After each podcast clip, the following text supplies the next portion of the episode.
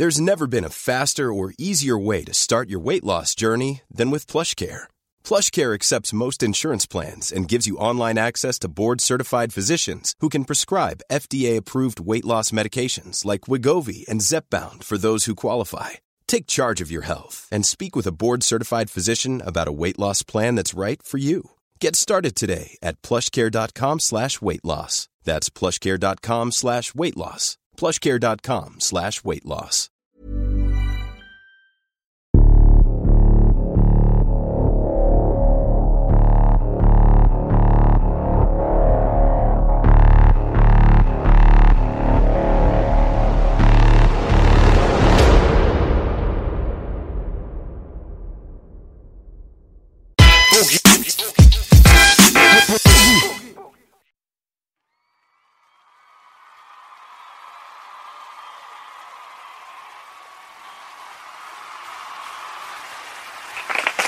Mir ist egal, was der Wettermann sagt. Ich bin mit Fahrt und es ist ein guter Tag.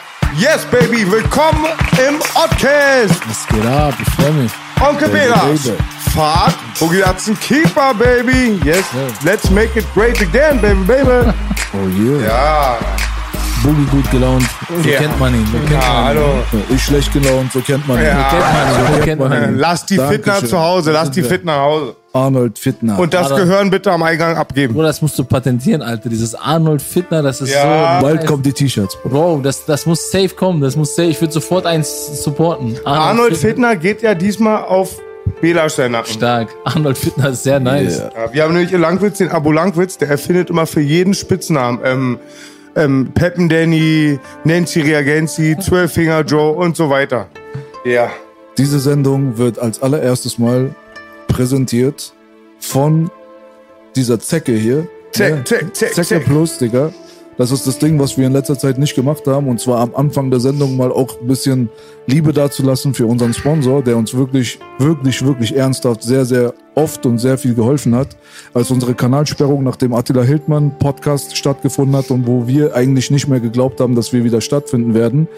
Da hat Matthias Clemens das Unmögliche möglich gemacht und deswegen ein Applaus auf jeden Fall für Matthias Clemens Sek Plus. Vielen Dank, Matthias. Vielen lieben Dank.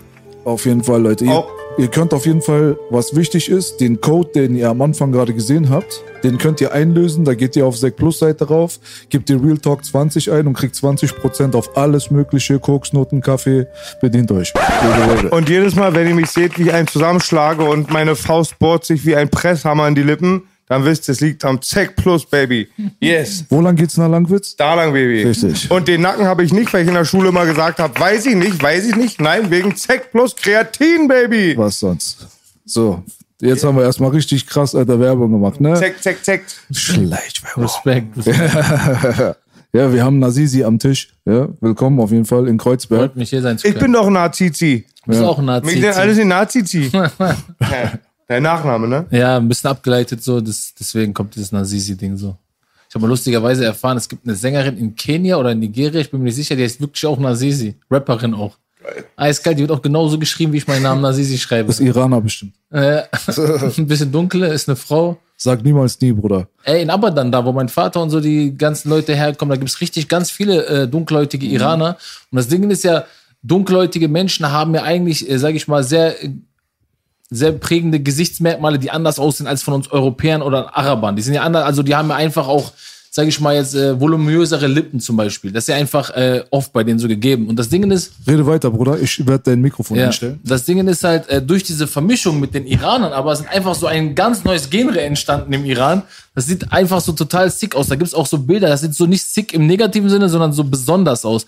Da gibt's halt Typen, Frauen oder Männer, die haben dann halt hellblaue Augen, aber dunkelhäutig, aber trotzdem sehen die aus wie Iraner und haben halt eigentlich nicht diese Merkmale, die Leute aus Afrika haben. Das sehr, muss man sich, muss man, muss man gesehen haben. Iranische Schwarze, richtig. Genau. Die sind da so an der Wüstenregion. Ja, so. genau, so. Die sind damals aus Angola gekommen, wegen dem Fischen. Krasse Sache, Alter, Digga. Aber was ich jetzt gerade auch meinte, letztens war ich hier, äh, du hast ja wahrscheinlich mitbekommen, Görlitzer Park ist so schwarzen Ticker-Gegend. Ja.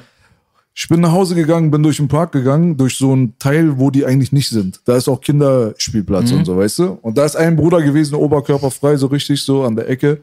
Da ist so eine spezielle Ecke, da sitzen die meistens und fixen und mixen und keine Ahnung was. Und äh, der Bruder, der hat mich gefragt so irgendwas. So, ob ich was haben will. Ich reagiere normalerweise nicht drauf oder ich verarsche die ein bisschen. Was anderes passiert eigentlich nicht. Aber der war penetrant. Der hat zwei, dreimal nachgehakt. Und ich bin weitergelaufen. Und das dritte habe ich dann nicht verstanden. Da dachte ich, jetzt will er mich fronten. Da habe ich mich umgedreht und habe gesagt, was ist denn dein Problem? Was willst du denn? Auf einmal kommt er so zu mir und sagt, hey Bro, chill und so. Ich wollte einfach nur fragen, so, weißt du, ob du was brauchst und so, bla bla bla. Ich sag so, nein, ich brauche nichts, aber ich sag, guck mal, hier sind Kinder, hier ist ein Spielplatz, sage ich, such dir doch einfach einen anderen Ort. So, ein kleiner Rat so zwischen uns beiden. Es gibt so genug Orte, hier musst du nicht sein. Er sagt, nein, ich mache das normalerweise nicht. Ich komme nur hierher, um mich hinzulegen und zu schlafen. Ich sag, okay, na gut, Bro. Er sagt so, was bist du denn für ein Landsmann? Ich sag, Iraner. Er kriegt so eine Augen auf einmal. Guck ihn so an, so.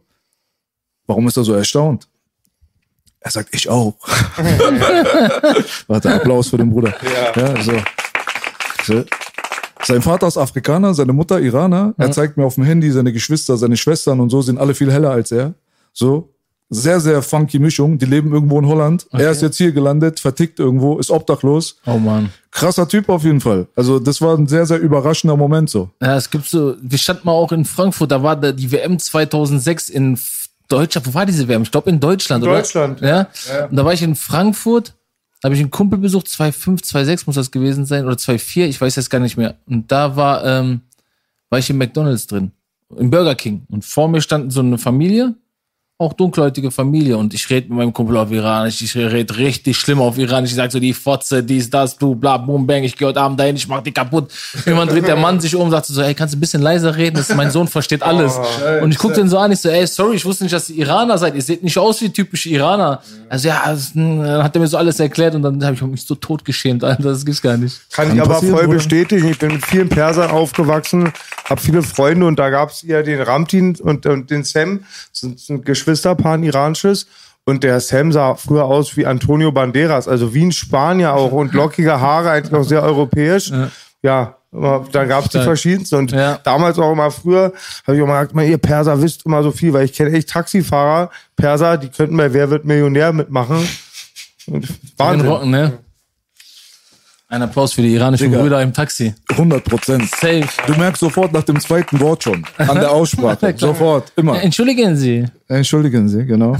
Das ist Mein so. Vater war früher auch geil so, ne? Wenn wir so Besuch bekommen haben, die Iraner haben das so verkörp verinnerlicht, ne? Meine Kumpels und ich, wir waren 14 Jahre, wir wollten schnell in mein Zimmer, weil wir stoned waren des Jahrhunderts.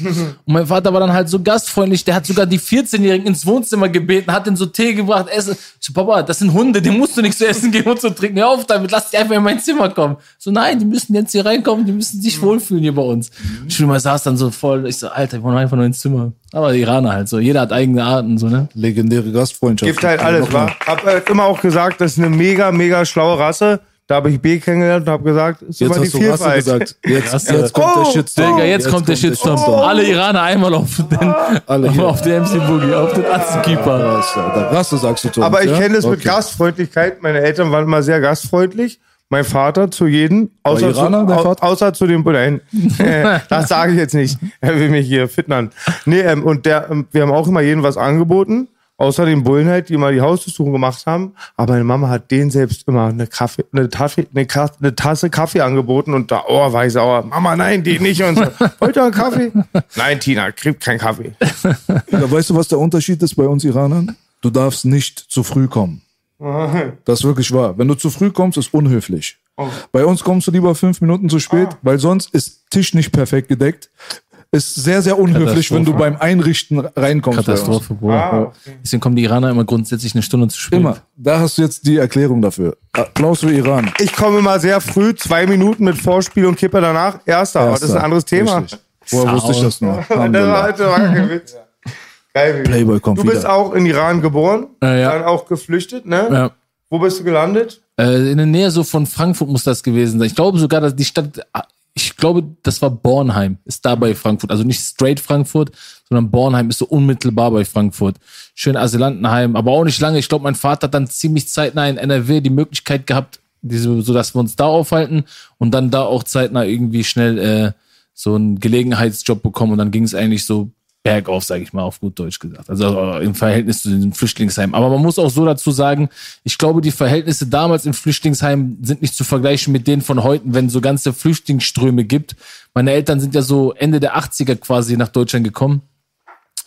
Und ich glaube, ähm, meine Mutter hat mir mal erzählt, so das hat sich da anders angefühlt, als wie sich jetzt, wie sie das jetzt wahrnimmt. Sie ist jetzt jetzt keine Flüchtlings, ist jetzt, aber früher hat sich halt anders angefühlt. Man war halt so willkommener irgendwie. So die Leute sind einem voll freundlich entgegengetreten, voll hilfsbereit. So auch in den, so man, ja, Digga, was soll ich dir sagen? Keine Ahnung. Alter. Ich kann jetzt nicht so tief so da jetzt stundenlang davon ausholen, aber es war halt so, weißt du?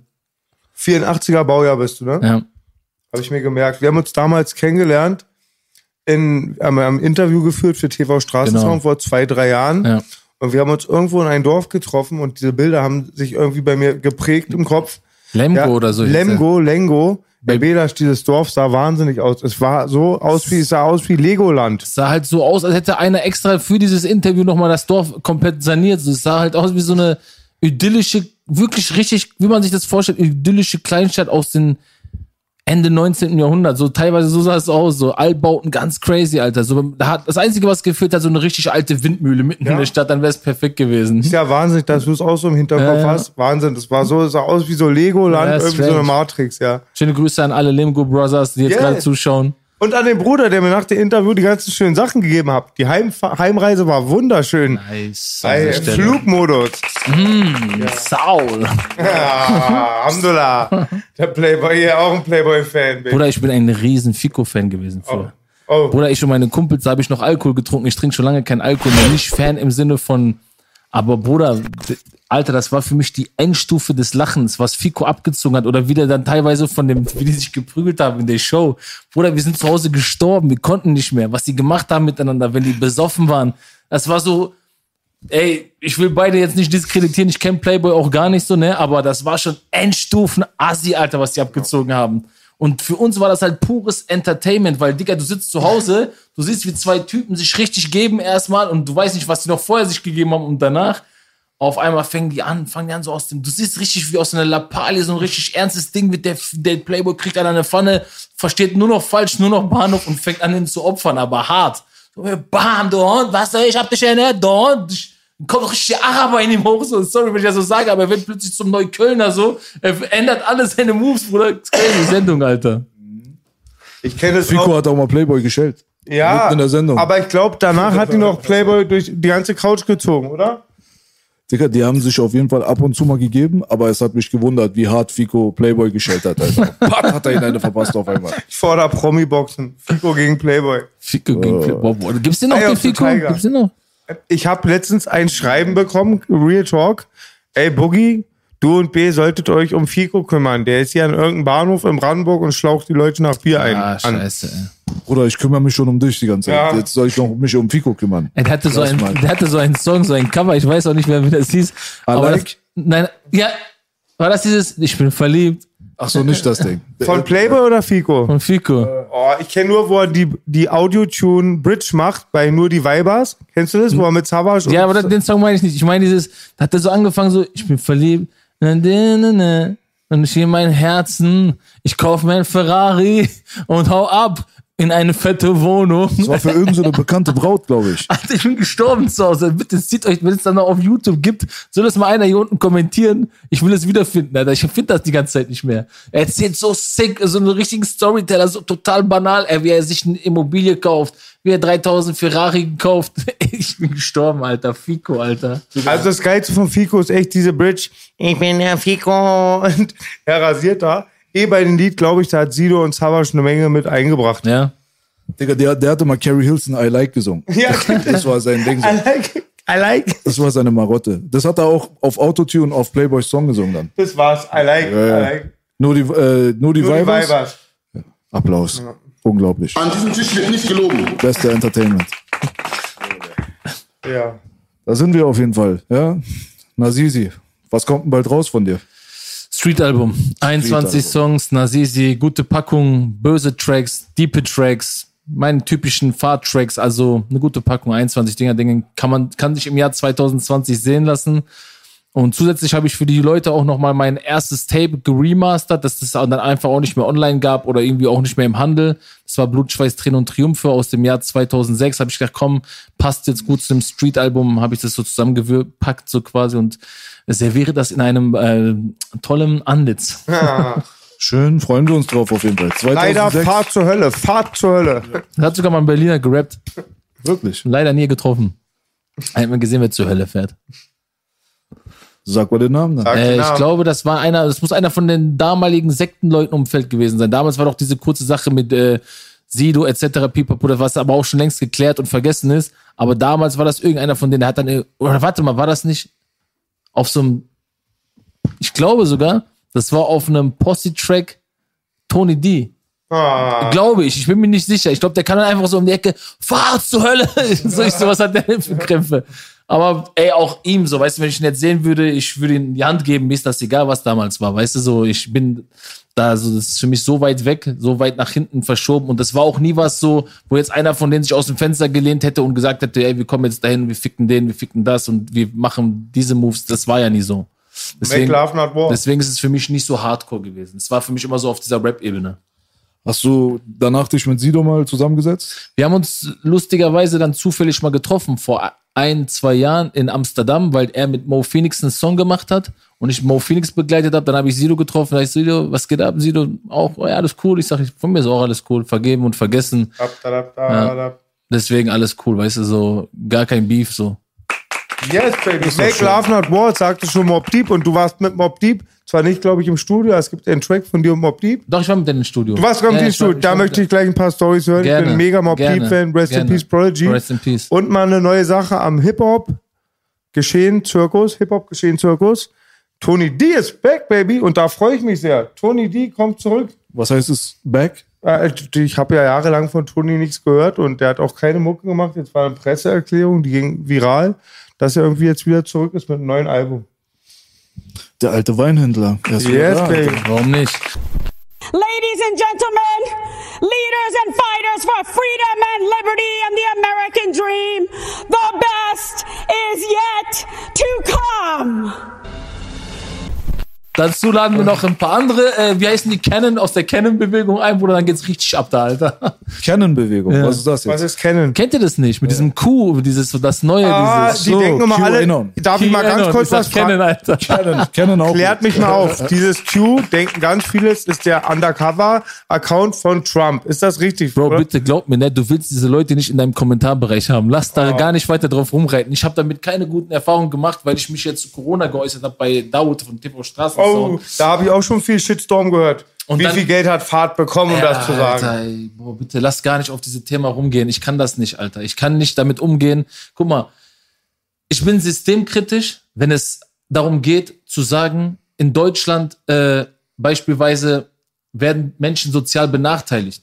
Ich bin dafür, systemkritisch zu sein, wenn es heißt, lasst uns dafür streiken, äh, dass die Leute, die normale Arbeiter sind, mehr Geld kriegen. Weißt du, da- dass die eine Erhöhung kriegen, anstatt dass der Vorstand wieder sich 100 Millionen wegschiebt. Ich bin systemkritisch, wenn es darum geht, dass Morde von Uri Jallo etc. nicht aufgeklärt werden. In der Hinsicht gewinnt man immer mich als Freund, als Systemkritiker, weil mein gesunder Menschenverstand mir sagt, hier passiert etwas, was ungerecht ist. Und dann bin ich dagegen, so, weißt du, ich bin immer gegen Ungerechtigkeit. Aber ich bin nicht systemkritisch, wenn ich keine Ahnung von einem Thema habe, so, weißt du, und ich, das, das große Ganze zu betrachten bei Corona fällt mir schwer. Also ich kann nicht sagen, worauf das hinausläuft. Ich kann nicht sagen, was, was das, was das werden wird in ein, zwei Jahren. Das alles liegt nicht in meinem Ermessen, weil ich halt mich auch nicht mit, um ehrlich zu sein, mit äh, Viren und Bakterien und Pandemien so gut auskenne, als dass ich wüsste, so wird das laufen. Da verarscht man uns. Man setzt die ganze Welt unter einen Lockdown oder Shutdown oder was auch immer das da alles sein soll, um was zu erreichen. Also haben sich alle Staaten abgesprochen, um alle ihre Völker äh, zu niedertrampeln und äh, abzumähen, quasi ihre eigenen Ameisen, die quasi das füttern, dieses Rad, also dieses, diese ganzen Hamster, wie ich ja auch in diesem Rad sind. Man macht uns alle platt, um was zu erreichen. Die Wirtschaft geht doch dadurch kaputt. Also als allererstes trifft es den Kapitalismus. Also da, da, da frage ich mich, ob da wirklich so eine krasse äh, Verschwörung hinterstecken kann, dass Leute, das, weißt du, und mir fällt es einfach schwer, so auf Grundlage jetzt so, mir, ich kann nur aus menschlicher Sicht argumentieren, weißt ich kann nicht wie äh, irgend jetzt so ein Experte auf YouTube oder ein Experte vom Staat, den die dazu holen, jetzt so anhand von Fallzahlen und anhand von Quoten, die erklären, warum diese neuartige Grippe beziehungsweise dieser neuartige Virus so gefährlich ist, dass er für Alte und äh, Schwerkranke, Vorerkrankte so tödlich endet. Ich kann dir das nicht an Fakten, so im Sinne von äh, erklären, dass ich dir sagen könnte, ja, ein Fakt ist, der Himmel ist weiß-blau. Das ist ein Fakt, den wir erkennen. Aber ich erkenne nicht diese Fakten, weil ich nicht Experte genug bin. Aber dann denke ich mir, wenn ich nicht genug Experte bin, dann gucke ich mir ein paar Leute an, die darüber reden und mache mir dann irgendwann eine eigene Meinung. Und meine eigene Meinung, nachdem ich mir Leute angehört habe, sei es jetzt, jetzt kommt es wieder gleich in den Kommentaren, ich sehe schon von meinem geistigen Auge, Vater hat keine Ahnung, er soll sich unabhängige Medien angucken. Ja, kann ja sein. Lügenpresse. Aber ich habe mir meine Meinung gebildet und das müssen diese Leute aushalten, weißt du? So, das müssen die genauso aushalten, wie ich deren Meinung aushalten muss in einer Demokratie. Meine Meinung ist, ich trage lieber diese Maske, so wenn ich irgendwo kurz einkaufen gehe oder wenn ich äh, etwas erledigen muss in einer. Heute saß ich, bin ich auch mit dem IC gekommen, weil mir das Fliegen zu nervig ist, vorher da sein. Das nervt mich auch, Bro. Ich sitze auch nicht da und denke, geil, ich habe eine Maske auf, voll geil, ich sehe bestimmt aus wie ein Verbrecher.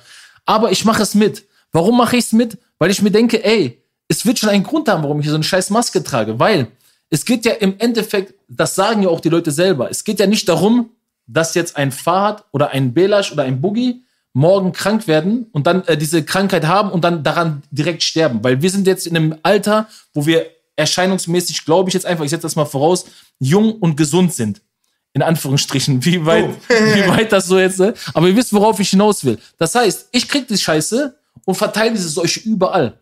Und es trifft irgendwann einen, der vielleicht vorerkrankt war, so weißt du, und der stirbt da dran. Ich krieg das nicht mit.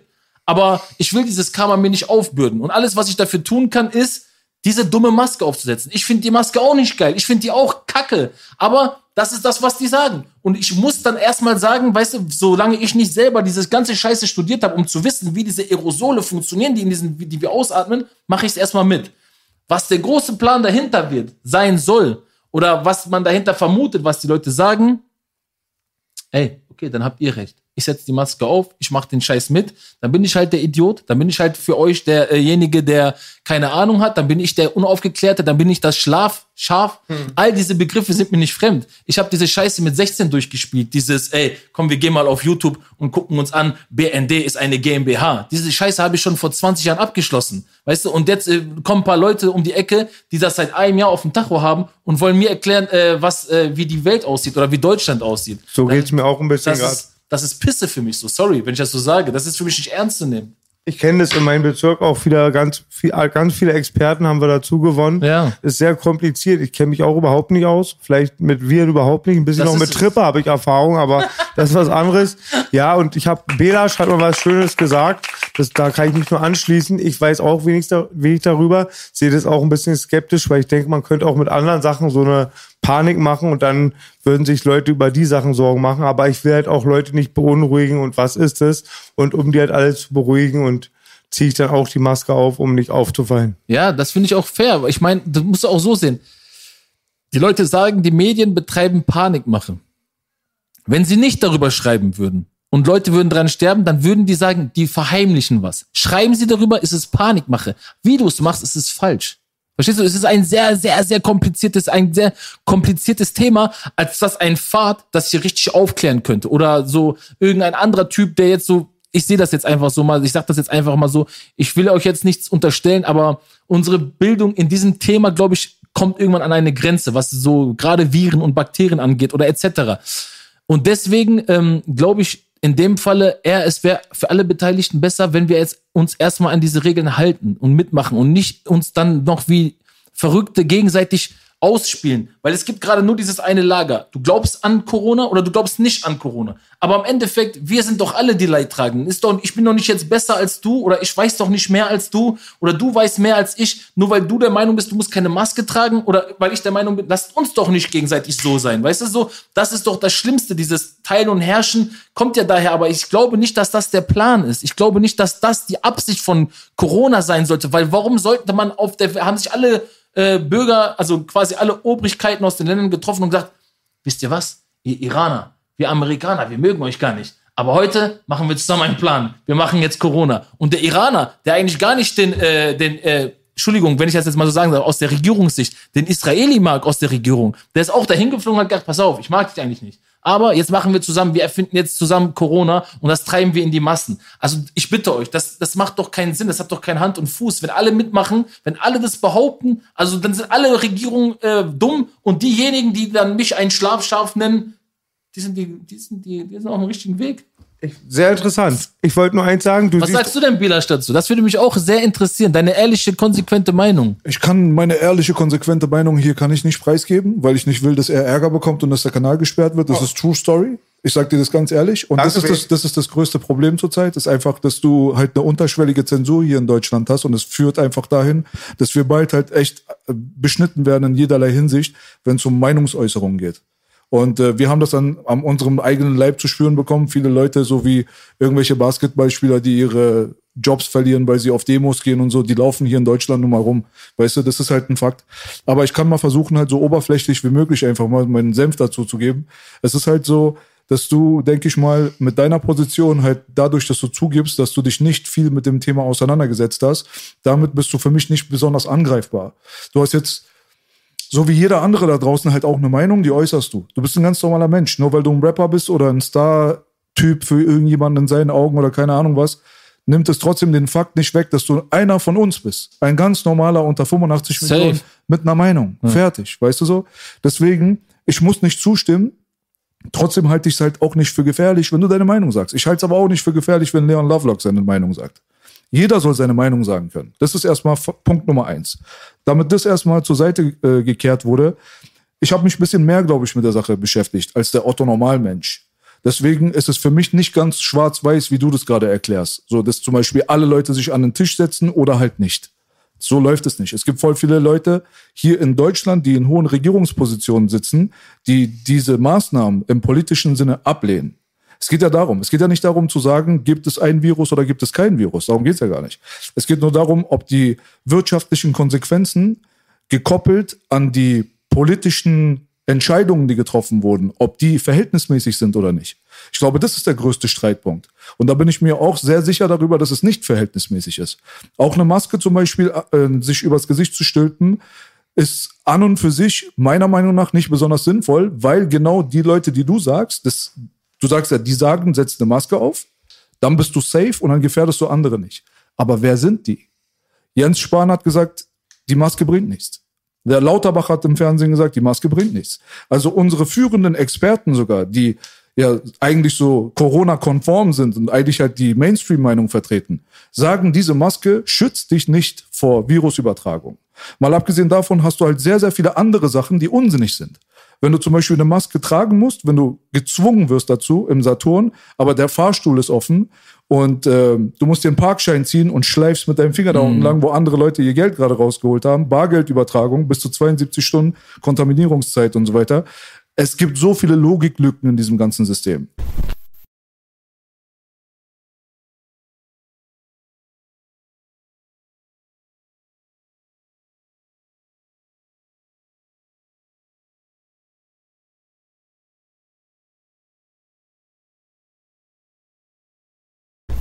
Das ist halt so das Ding. Und wenn ich mir das alles dann angucke, mit allem, was ich weiß über die Geschichte, wie es so läuft in den letzten 100 Jahren und so weiter, dann komme ich zu dem Entschluss, dass hier ein mieses, ekliges Spiel gespielt wird, auf dem Nacken der Bevölkerung mal wieder. Nämlich die Mittelschicht und die Unterschicht, die am meisten darunter leidet. Denn Jens Spahn kauft sich für 4,15 Millionen irgendwo eine Villa mit seinem Kumpel.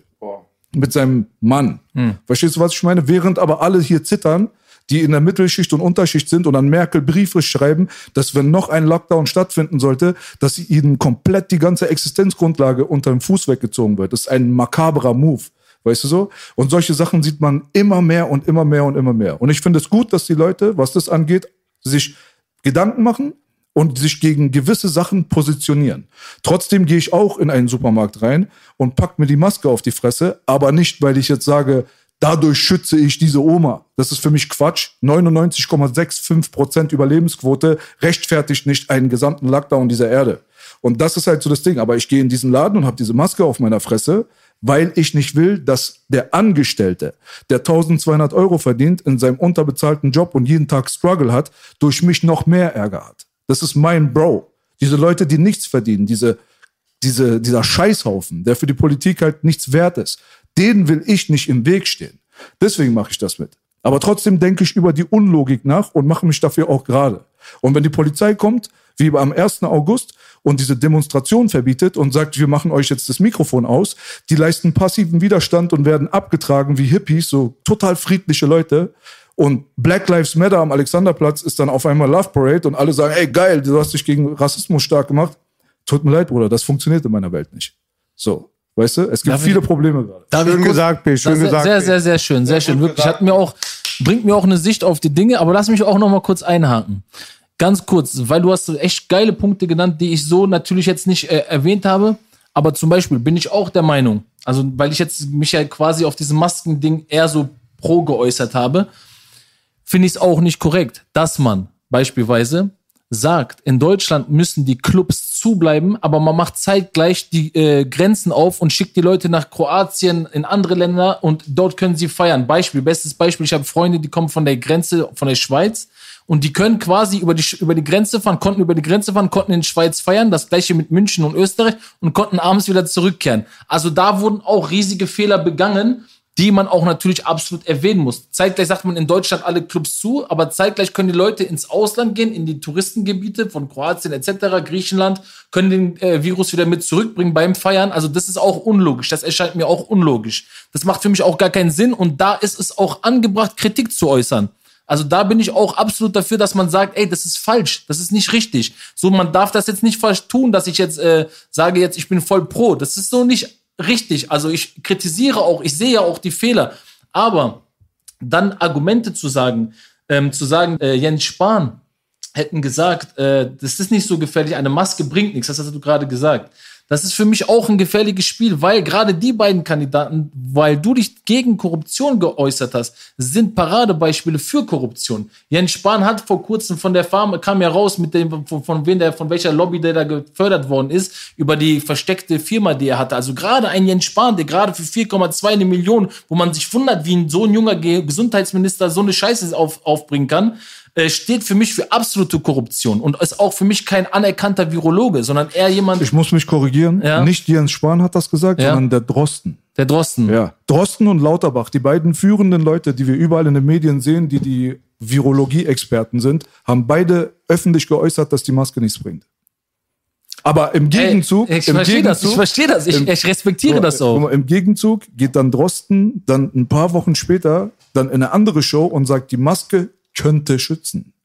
Bro, entscheide dich einfach mal. Ich, eine Sache hast du gesagt, die hat mich böse abgeholt, als du gesagt hast, ich trage die Maske, damit ich dem Typen, der quasi da äh, mit mir auf einer Stufe ist, der, der mein Bro ist, der, damit ich den nicht gefährde, das hat mich getoucht, weil das hat mir gezeigt, so, ähm, du willst, der, du bist eigentlich ein Typ so, der sozial sehr empathisch nachdenkt, also so Empathie so aufbringt für seinesgleichen, so meinesgleichen, dein, wir sind auf einer Stufe, so sehe ich mich jetzt einfach mal so auf menschlicher Ebene gesehen. Wir sind, wir sind egal, wie viel Geld wir haben, wir sind für die ja, wie du sagst, auch irgendwo nur das Laufvolk. Und äh, das fand ich schön, wie du gesagt hast, du willst dem keine Probleme bereiten, aber ähm, dass du deswegen. Aber du hast es erkannt. Ich sage es auf sozialer Ebene, nicht auf gesundheitlicher nee. Ebene. Darum Ja, ja. geht es. Nein, Weißt nein, du, das was ist ja ich meine? Ich habe keinen, Nein. ich trage diese Maske nicht, damit keine Oma Okay, stirbt. das ist okay. Das ist nicht meine Meinung, Aber ich, hab, du. Danke, ich, Baby. ich hatte am Anfang der Diskussion gesagt, genauso wie ihr meine Meinung ertragen müsst, weil es ja meine Meinung nicht deine ist, muss ich auch deine Meinung ertragen. Also wir müssen uns gegenseitig. Ertragen klingt ein bisschen hart, Warum? aber es ist ja kein Ertragen. Ich höre mir deine Meinung ja gerne an. Ich habe ja nichts dagegen, wenn andere Leute anders denken als ich. Na, na, Verstehst du? natürlich, so habe ich das auch nicht gestaltet jetzt. Ich, ich bin jetzt kein äh, Fachmann für Ausdrucksart. Ich meinte jetzt einfach nur so, ich höre mir deine Meinung an, äh, du hörst dir meine Meinung an. So, Genau, Respekt muss man Genau, haben. Respekt. Ich wollte das nicht so darstellen nach dem Motto, ich, oh, ich sterbe, wenn der redet oder er stirbt, wenn ich rede. Ich habe ja auf uns beide bezogen. Genau. Und ähm, deswegen sage ich so, wie es ist. Ich, ich will noch mal abschließen, da- damit wir damit auch einmal so zu Ende kommen. So, weißt du, für mich ist es persönlich einfach nur cool, wenn da jetzt irgendwie keine Leute zu Schaden kommen. Ob jetzt, ob die Oma daran, äh, weil wir jetzt einfach die Oma irgendwie als Aufhänger genommen haben. Hier geht's Ob- immer um Oma. Ja, ob die krank wird, weil ich die Maske trage oder nicht, ne? sage ich dir ganz ehrlich, bin ich nicht Fachmann genug für, um das zu beurteilen. Das äh, können andere besser beurteilen. Und solange die mir aber dieses aufdonnern und sagen, ey, trag die Maske, dann kann man mich ruhig als schlafscharf bezeichnen, wenn ich das Spiel mitmache. Ich kann halt nicht in den Supermarkt gehen als auch noch ein Fahrt, so weißt du, den, den, dessen Fresse man kennt und dann sagen, ey, ich trage hier keine Maske, ich mache hier was ich will, ich bin Rapstar. Äh, Bruder, das, das geht so nicht. Wir leben in einer Demokratie in Deutschland, so man kann darüber denken, was man will und man wahrscheinlich habt ihr auch schlechte Erfahrungen gemacht, weil euer Kanal wirklich gesperrt worden ist. Ich weiß nicht, was ihr da gesagt habt. Nur ich möchte euch eine Sache mitgeben. YouTube ist richtig in der Hinsicht ekelhaft. Auch nicht nur euch gegenüber, auch uns gegenüber als Rappern. Ich weiß nicht, zum Beispiel darfst du mittlerweile, wenn du ein Video hast, wo du so Sachen sagst, die nicht mehr so in deren Auffassung nachvollziehbar sind, dass es nur noch Kunst geht, dann packen die es zum Beispiel schon mal nicht mehr in die Trends. Dann fangen, so fangen die an. Aber das ist ja nicht YouTube Deutschland. YouTube ist ein Weltkonzern, der von wo ganz anders aus agiert. Der hat nochmal eine ganz andere Philosophie. Das heißt, was dort stattfindet, ist auch nochmal äh, so ein eigener Mikrokosmos. Und ich würde nicht den äh, Fehler machen, die Meinungseinschränkung, die man tatsächlich auf YouTube hat, mit der Meinungsfreiheit Einschränkung in Deutschland zu vermischen. Weil wir beide auch noch mit dem Hintergrund, sage ich mal, dass unsere Eltern aus dem Iran kommen. Also ich, ich rede jetzt für mich, ich möchte das nicht jetzt so, ich möchte nicht für dich reden, du kannst für dich selber besser reden. Ich glaube zu wissen, was Meinungsfreiheit bedeutet und was die Einschränkung von Meinungsfreiheit bedeutet. Und wenn du ins Internet gehst, in dem Moment, wo du ins Internet auf Facebook gehst und eintippst, Merkel, du hast uns unsere Meinung weggenommen und das so stehen bleibt, dann kann hier nicht von Meinungsfreiheit Einschränkung die Rede sein. Mach das mal im Iran und äh, also man muss jetzt nicht Iran mit Deutschland immer explizit vergleichen, aber ich will nur zeigen, was Meinungseinschränk Meinungsfreiheit Einschränkungen sind.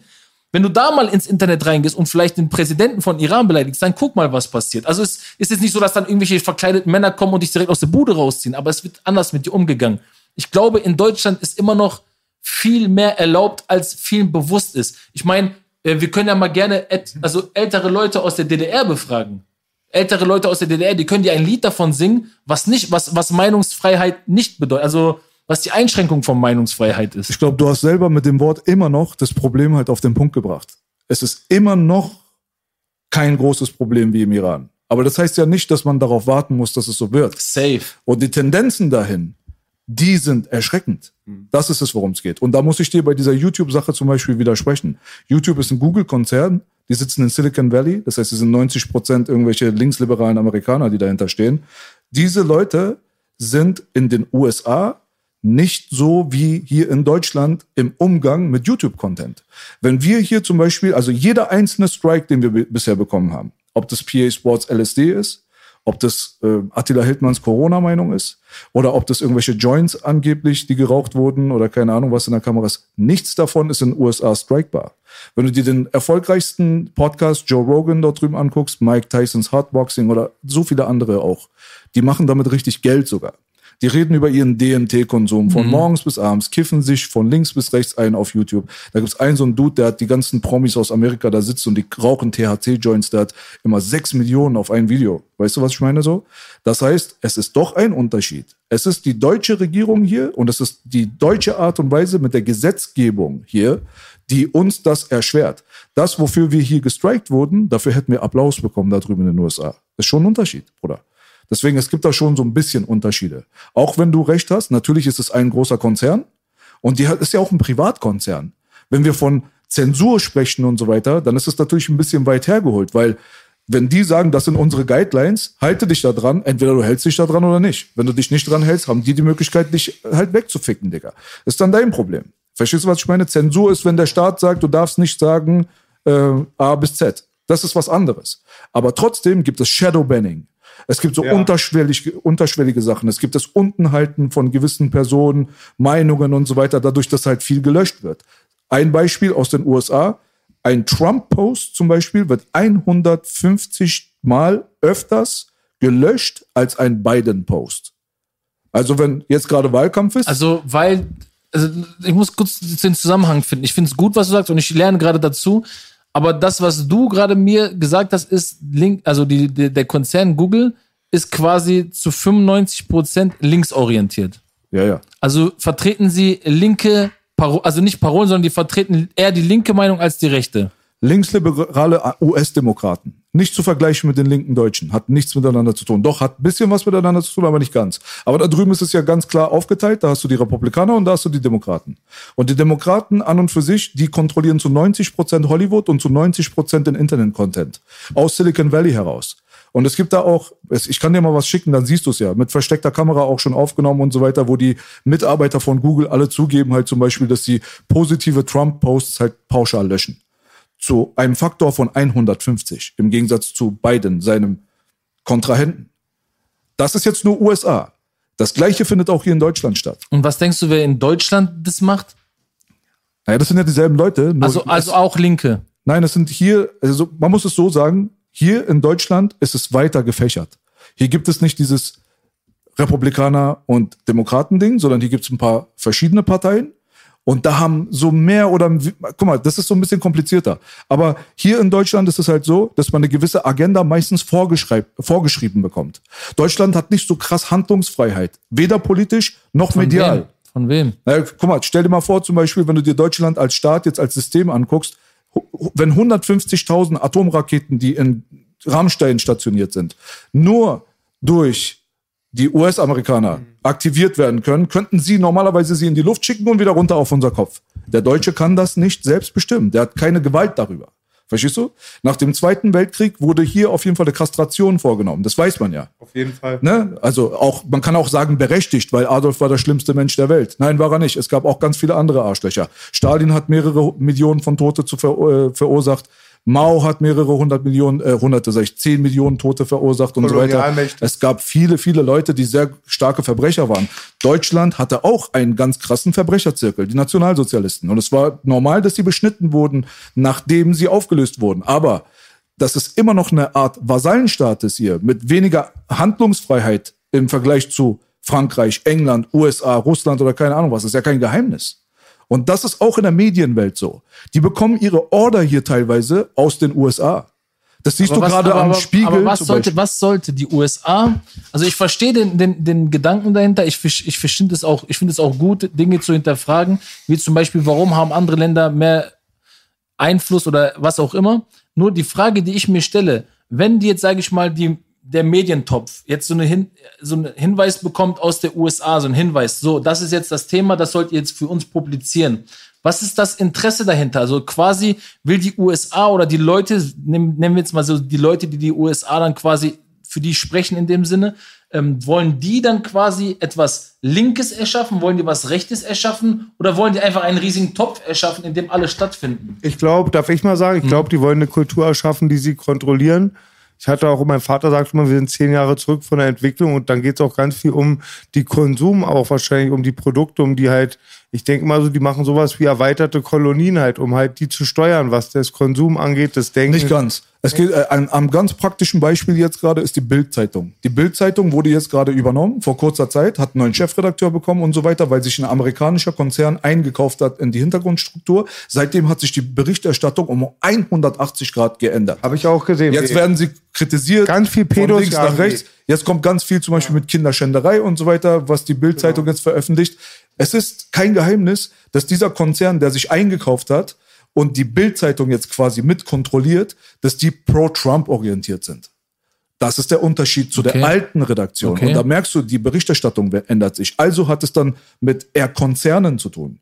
Gar nicht mal so sehr wichtig, ob das die USA ist oder nicht. Es ist, sind ja meistens internationale Vereine. Die Großkonzerne, die sind ja international aktiv. Ist ja nicht nur so, dass man sagt, Universal Music ist jetzt ein US-Konzern. Nein, die sitzen auch hier, die sitzen auch irgendwo in Mhm. Das ist eher Korea. ein Aktion, genau. Verstehst du, was ich meine? Großkonzern. Belasch ist Bild Axel Springer auch? Bild müsste Axel Springer oder Bertelsmann, eins vorbei. Keine Ahnung. Also, wisst ihr, ich finde das erstmal. Bruder, das ist scheiß kompliziert alles. Ja, ich weiß. Wir haben jetzt eine Menge Leute Ja, ja, vergrault. auf Alter. jeden Fall. Ich finde sogar, wir sollten diesen Podcast gesondert hochladen. Wir sollten diesen Podcast auf keinen Fall mit unserem anderen Podcast vermischen, weil guck mal, wir reden jetzt seit 20, 30 Minuten nur über dieses Thema und du sagst selber, es ist scheiße kompliziert. Aber es ist nicht so, dass ich hier sitze und nichts für mich mitnehme. Ich nehme was gerade für mich mit. Und vielleicht ist ja auch so, dass der ein oder andere Zuschauer, ob es jetzt deine Meinung ist oder meine Meinung ist, auch zu einer neuen Erkenntnis kommt. Nur dann sollten wir jetzt aber vielleicht auch bei dem Thema bleiben, allgemein. Wir müssen jetzt nicht auf, explizit auf dieses eine Thema rumreiten. Also, dass wir jetzt sagen, äh, wir nehmen jetzt nur Corona raus oder wir nehmen jetzt nur das raus, sondern wir reden querbeet über ein bisschen politisch brisanteren Stoff. Ich guck mal, ich habe Alben wie Talion gemacht. Ganz kurz, bevor du jetzt einsteigst, ich muss dir dazu sagen, es gibt immer zwei Versionen von diesem Podcast. Ja. Der eine ist uncut und der andere ist für YouTube. Ja. Da merkst du ja schon das Problem. Das heißt, die Leute, die auf Patreon sind, kriegen meistens 15, 20 Minuten längere Versionen, weil wir uns nicht von denen ficken lassen werden. Wir werden uns, nachdem wir gestrikt wurden und beschnitten wurden, haben wir für uns selbst äh, äh, entschieden, YouTube ist ein Privatunternehmen, die haben ihre Community Guidelines. Sollte etwas für uns gefährlich werden, dann werden wir das vorsichtshalber rausnehmen, aber machen das unserer eigenen Community zugänglich, die dafür aber ein bisschen mehr Geld zahlen müssen, 4,99 Euro pro Monat. Das sind unsere Patreons. Ja, ich verstehe das. Weißt du? Ich verstehe das. Ihr habt da eine, wirklich eine ekelhafte Erfahrung gemacht und ich kann euer Handeln absolut nachvollziehen. Ich würde wahrscheinlich genauso handeln wie ihr, aber ich kann nicht mit, mit den Gedanken mitgehen, weil ich diese Erfahrung genau im Gegenteil gemacht habe. Zum Beispiel wurde nie mein Song Kontraband gesperrt, der auch sehr kritisch war und auch sehr kritisch in Deutschland äh, diskutiert wurde. Und da haben wir auch diverse Regierungen kritisiert, nicht nur die deutsche, sondern auch andere Staaten. Das heißt, wenn doch da wirklich Interesse be- bestehen würde, die Meinungsfreiheit einzuschränken, so, dann könnte man genau gezielt darauf gehen. Aber sind die Leute, also ist auch YouTube nicht in dem Sinne, sondern das Video ist stehen geblieben, so wie es war, ob von der Optik und wir waren radikal in der Optik, weil kurz danach kam auch so, nicht, dass wir damit was zu tun hatten, aber ein, zwei Jahre später kam das erste Mal der Begriff ISIS, Verschleierung, so mit diesen, äh, wie die halt so aufgetreten sind. Und wir sind im Vorfeld auch so aufgetreten, aber nicht mit dem Hintergrund, dass irgendwann mal eine, so eine verrückten Bande kommt und so dieses Scheiß da abzieht. Aber es wurde auch nicht gesperrt. Wir saßen da auch in Videos mit Bazookas und so. Also das war so ein sicker Shit auf, auf Street-Rap-Art, aber schon politisch gemacht. Und da hat uns auch keiner gesperrt für. Also deswegen kann ich nicht mitgehen. Ich kann nicht mitgehen in dem Moment, wenn du sagst, ey, die, die, die, die löschen das aus dem und dem Grund, weil die nicht wollen, dass du da deine freie, freie Meinung äußerst. Zum Beispiel haben wir auch einen Song gemacht auf Talion zwei Jahre später, ähm, der hieß Kalaschnikow. Der ist so geil. Danke. Da haben wir zum Beispiel auch aus der Sicht einer Kalaschnikow gerappt und den, um den Leuten zu verdeutlichen, was die Kalaschnikow im Sinne angestellt hat. Die Kalaschnikow selbst kann nichts anstellen. Es ist der Mensch dahinter. Also wo sie überall rumgereist ist, was sie gemacht hat, in welchen Ländern. Dass die Gewalt, die Sprache der Gewalt überall zu Hause ist. Nicht in einem speziellen Land, weil die Kriegstreiber überall Waffen hinliefern. Und ich bin dann auch wieder ein Systemkritiker, wenn es heißt, Deutschland ist der drittgrößte Waffenexporteur der Welt. Weil die Leute stellen sich dann so dumm, wie kam das Senfgas nach Syrien? Ist ganz einfach, wie es nach Syrien kam. Digga, das haben deutsche Geschäftsleute dahin gebracht. So. Die haben damit Millionen an Euros verdient. Und die wiederum hier Millionen damit verdient haben, haben wiederum in den Staat Millionen an Steuern gezahlt.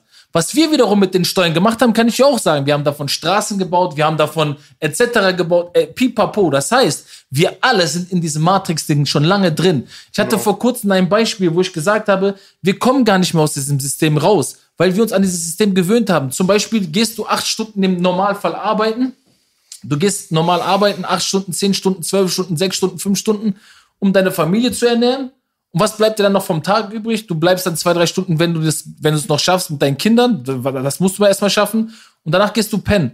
Das System ist so aufgebaut, dass du quasi auch diesen 9-to-5-Job machen sollst, weil die unten tragen immer die da oben. Das ist immer, also ich bin dann auch wieder der Systemkritiker, wenn es um den Klassenkampf geht. Ich bin dafür zu sagen, ey, lasst uns etwas Neues angehen. Weißt du, lasst uns schlaue Köpfe alle an einen Tisch holen und versuchen, einen Weg zu finden, wie wir uns verbessern können. Weil wir haben alles verbessert. Wir haben alles verbessert. Wir haben Autos verbessert. Wir haben PCs verbessert. Wir haben äh, Fliegen verbessert. Aber wir haben uns selber nicht verbessert. Wir haben uns selber kein Stück verbessert. Wir sind genau der gleiche Abschaum wie vor 150 Jahren. Damals haben vor 150 Jahren die Leute ohne Wenn und Aber die Köpfe genommen und abgehackt. Heute macht man das auf eine andere Art und Weise. Man tötet die Menschen. Natürlich nicht mehr, indem man die Köpfe abhackt hier in Deutschland.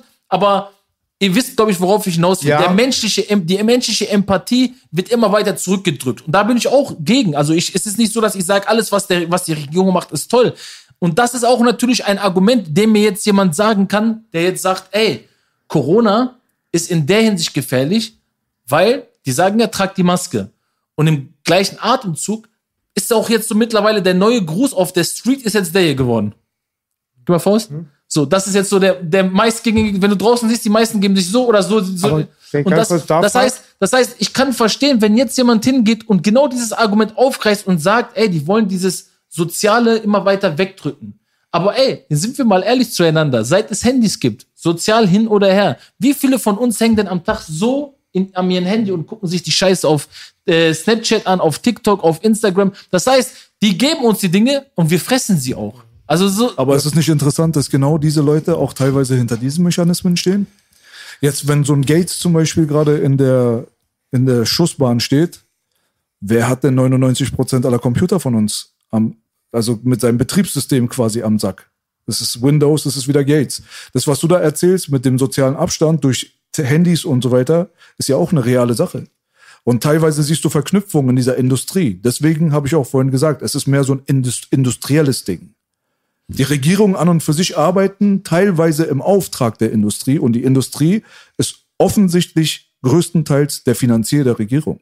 Und da haben wir Korruptionsprobleme. Hast du recht, 100% bin ich bei dir, dass, dass die Politik von äh, Lobbyisten unterwandert ist, von, sei es von der Pharmaindustrie, sei es, Entschuldigung, sei es von der Pharmaindustrie, sei es von der Autoindustrie, also Waffenindustrie. Waffenindustrie, die sind alle da drin. Da, da brauchen wir uns über Politik ist ein dreckiges Geschäft, nur man trägt schöne Anzüge dabei und äh, verkauft das.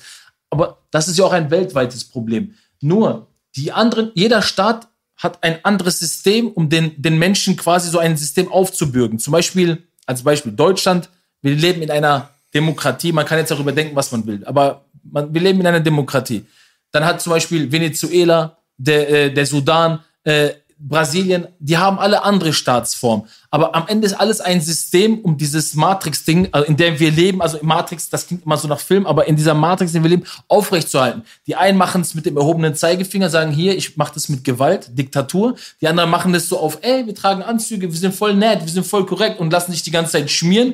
Die anderen machen es auf religiöse Art und Weise, vermeintlich religiöse Art und Weise, sagen, wir sind die Auserkorenen, ihr müsst uns glauben. Also alles funktioniert nach einem Schema. Sonst wird ein Staat, das ist das Problem, was, wo ich meinte, wir haben uns nicht verbessert, sonst funktionieren diese Staaten als Ganzes nicht. Man muss dieses ganze Konstrukt zusammenhalten. Und was mir am meisten Sorge macht, und deswegen ich so ein bisschen, nicht anti, aber ein bisschen gegen dieses, ähm, dieser Glauben bin, dass man sagt, ey, man sollte jetzt gegen dieses ganze Zeit gegen diese Corona-Verordnung schießen, ist halt, dass Populisten kommen werden und schon lange da sind und sich diese Leute abfangen. Die werden diese Leute fangen, weil nicht jeder ist so reflektierend wie Belasch oder wie du und sagt dann, ja, aber ich kann das differenzieren. Manche Leute hören dann einfach nur zwei, drei Argumente und sind, ehe sie sich versehen, in einem Netzwerk von ganz anderen politischen Absichten, als das Attila Hildmann, beste Beispiel. Guck mal, wie der verrannt ist, Alter. Das ist doch nicht normal. Und denkst du, es gibt nicht genügend Leute, die noch weniger reflektieren als Attila sind? Also die dann noch mehr in diesen Sumpf reingeraten. noch mehr, noch weniger zu verlieren haben.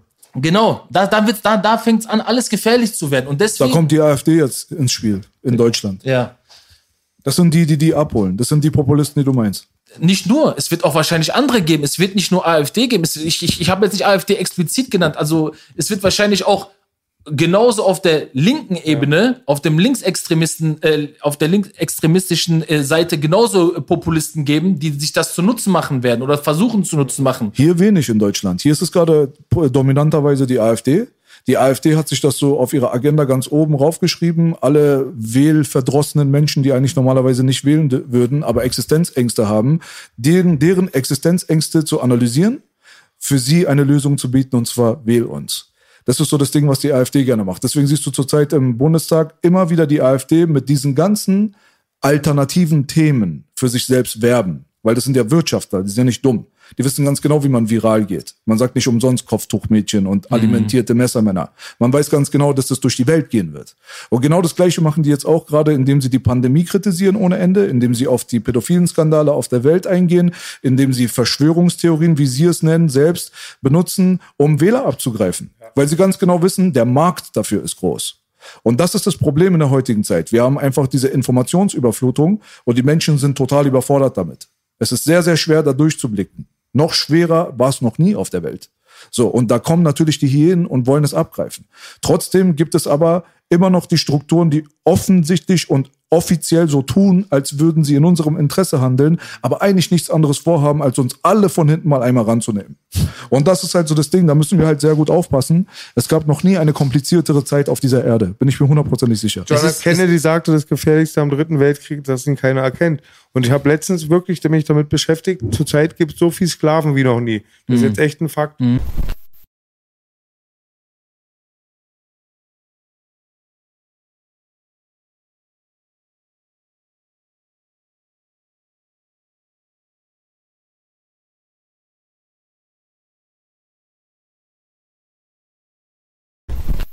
Sehr kompliziertes Weltgeschehen jetzt gerade. Man versucht die ganze Welt zu erklären innerhalb von 30 Minuten ist zum Scheitern Mit verurteilt. Boogie an der Seite noch. Ja, auch noch das. Aber du warst Gott sei Dank leise. nein, nein, nein. Ja, Guck mal, was ich jetzt nur Ja, abschließend wirklich ja, sagen will, ja. ist, glaub, wir sind uns alle, glaube ich, einig, dass wir alleine, wenn wir uns die letzten 100 Jahre angucken, dass wir es mit unglaublich viel wirtschaftlicher Korruption zu tun gehabt haben, dass wir es mit unglaublich viel politischer Korruption zu tun gehabt haben, dass wir es mit unglaublich viel medialer Korruption zu tun gehabt haben. Leid. Dass die Leute davon ausgehen, dass es im Jahre 2020 weniger ist als 1920, ist ultra naiv. Das ist das Einzige, was ich abschließend dazu sagen will. Wir werden, wie viele andere signifikante Events auf dieser Erde, vor allem historische und so weiter, wahrscheinlich sehr, sehr große Probleme damit haben, wirklich rauszufinden, was im Hintergrund passiert. Aber, aber, Du hast recht. auch die Sachen, die jetzt gerade noch so ein bisschen neblig sind, werden sich mit der Zeit so vielleicht ein bisschen auflösen. Das kann sein. Bin ich deiner Meinung. So, deswegen muss ich man ein bisschen warten, glaube ich. Nicht so sehr mit der Tür ins Haus fallen, so wie unser Freund Hildmann meiner Meinung nach das falsch gemacht hat.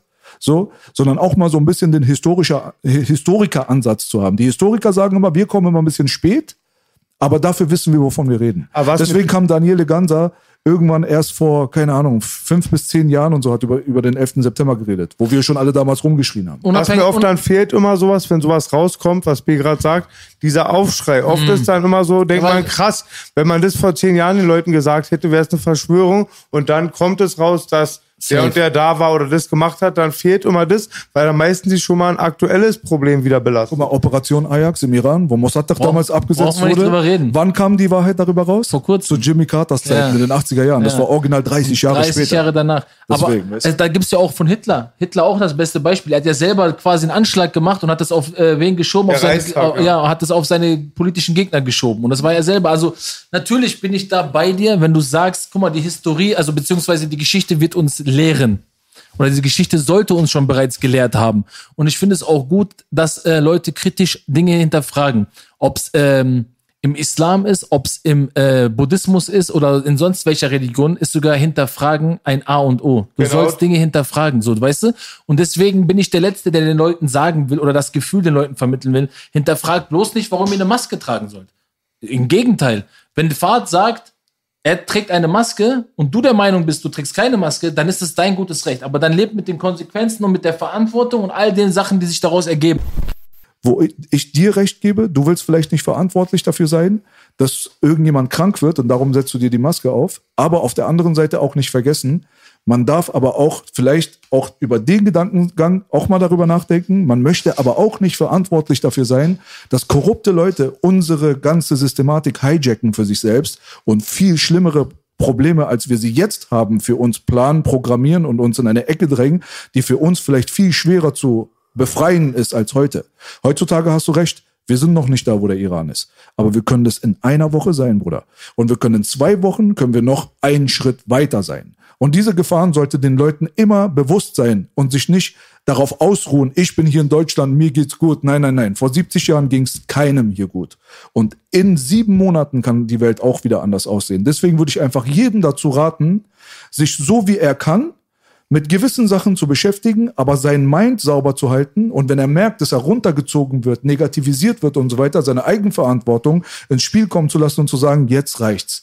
Leute, hast du recht, kriegen Psychosen und so weiter, gucken Verschwörungskram, das Internet ist voll mit Dokumentationen, die Angst machen, mit schlimmer Musik darunter und so weiter, Existenzängste ohne Ende. Die Leute da draußen, die kriegen einen psychischen Schaden zurzeit. Auch durch das Tragen der Maske ist mittlerweile sogar durch Studien bewiesen und so weiter, dass das halt auch auf jeden Fall auf die Psyche sich extrem auswirkt. Du kommst aus NRW, dort zwingen sie kleine Kinder im Unterricht das Ding zu tragen und danach laufen sie im Schulhof hin Das ist auch nicht ganz richtig. Verstehst du? Das ist auch nicht ganz richtig. Das dürfen nämlich die Schulen vereinzelt selbst so nach Be Ermessen so quasi gestalten. Aber das ist ein NRW-Problem, hier ist das nicht der Fall. Hier darfst du nicht. Ja, aber hier in Berlin darfst du nicht. Ja, aber zum Beispiel ähm, durfte meine, wenn, wenn man das jetzt so sagen darf, durften die Kleinkinder schon wieder viel früher in den Kindergarten in NRW als hier in Berlin. Das darf man auch nicht. Also das heißt, die die schieben sich, also die tun sich da nicht viel. Also ihr sagt jetzt, das ist ein NRW-Ding. Ich verstehe, worauf du hinaus möchtest. Aber in Berlin hat man zum Beispiel auch wieder erst viel später die Kindergärten geöffnet. Und in NRW waren die Kindergärten wieder viel früher geöffnet. Also ich glaube, da ist es auch von ähm, Bundesland zu Bundesland unterschiedlich, wer da jetzt an der Macht ist und was der dann quasi für richtig in seinem Ermessen Genau, das ist so ein bisschen so, Genau. ein bisschen so. Aber ich meinte jetzt nur bezogen auf die Maske, ist Ja, ja. NRW leider das äh, Extrembeispiel. Paradebeispiel jetzt vielleicht für die Kinder in den Schulen. Genau, das meine ich damit. Deswegen sage ich einfach nur, wie gesagt, haltet einfach mal so ein bisschen Genau. den Kopf frei. So, lasst euch nicht zu sehr negativisieren und vergesst niemals, das ist wirklich mein Appell an die Leute, was das Wichtigste ist von allen meiner Meinung nach. Versucht gesund zu sein. Versucht euch nicht einzureden, dass die Welt bald untergeht, dass du Angst haben musst vor deiner Existenz und so weiter. Wenn du dich vor Corona, genauso wie vor anderen Krankheiten schützen willst, mach bisschen Sport, Bruder. Achte darauf, dass du vernünftiges Essen zu dir nimmst. Achte darauf, dass du dich mit Menschen umgibst, die dich glücklich machen und beschäftige dich mit Sachen, wo du weißt, morgen stehe ich auf und ich habe ein Ziel in meinem Leben. Weißt du, was ich meine? Ja, aber du Bleib ich, gesund. Ich, ich finde das super. Geiles ich, Wort von Belasch und ich wollte gerade noch mal auf was dazu sagen. Ich habe viel Erfahrung mit psychischen Krankheiten Weiß und das ist ein riesiger Punkt auch, dass Ja. Leute nicht, wenn sie nicht wissen, woher sie kommen und dieses Identifizierungsproblem ist ein riesen, riesen Thema. Deswegen kann ich das nur bestätigen. Ich finde das, Und ernährt euch gut. ich finde das gut, was Belasch sagt. Ich finde Sehr, das sehr.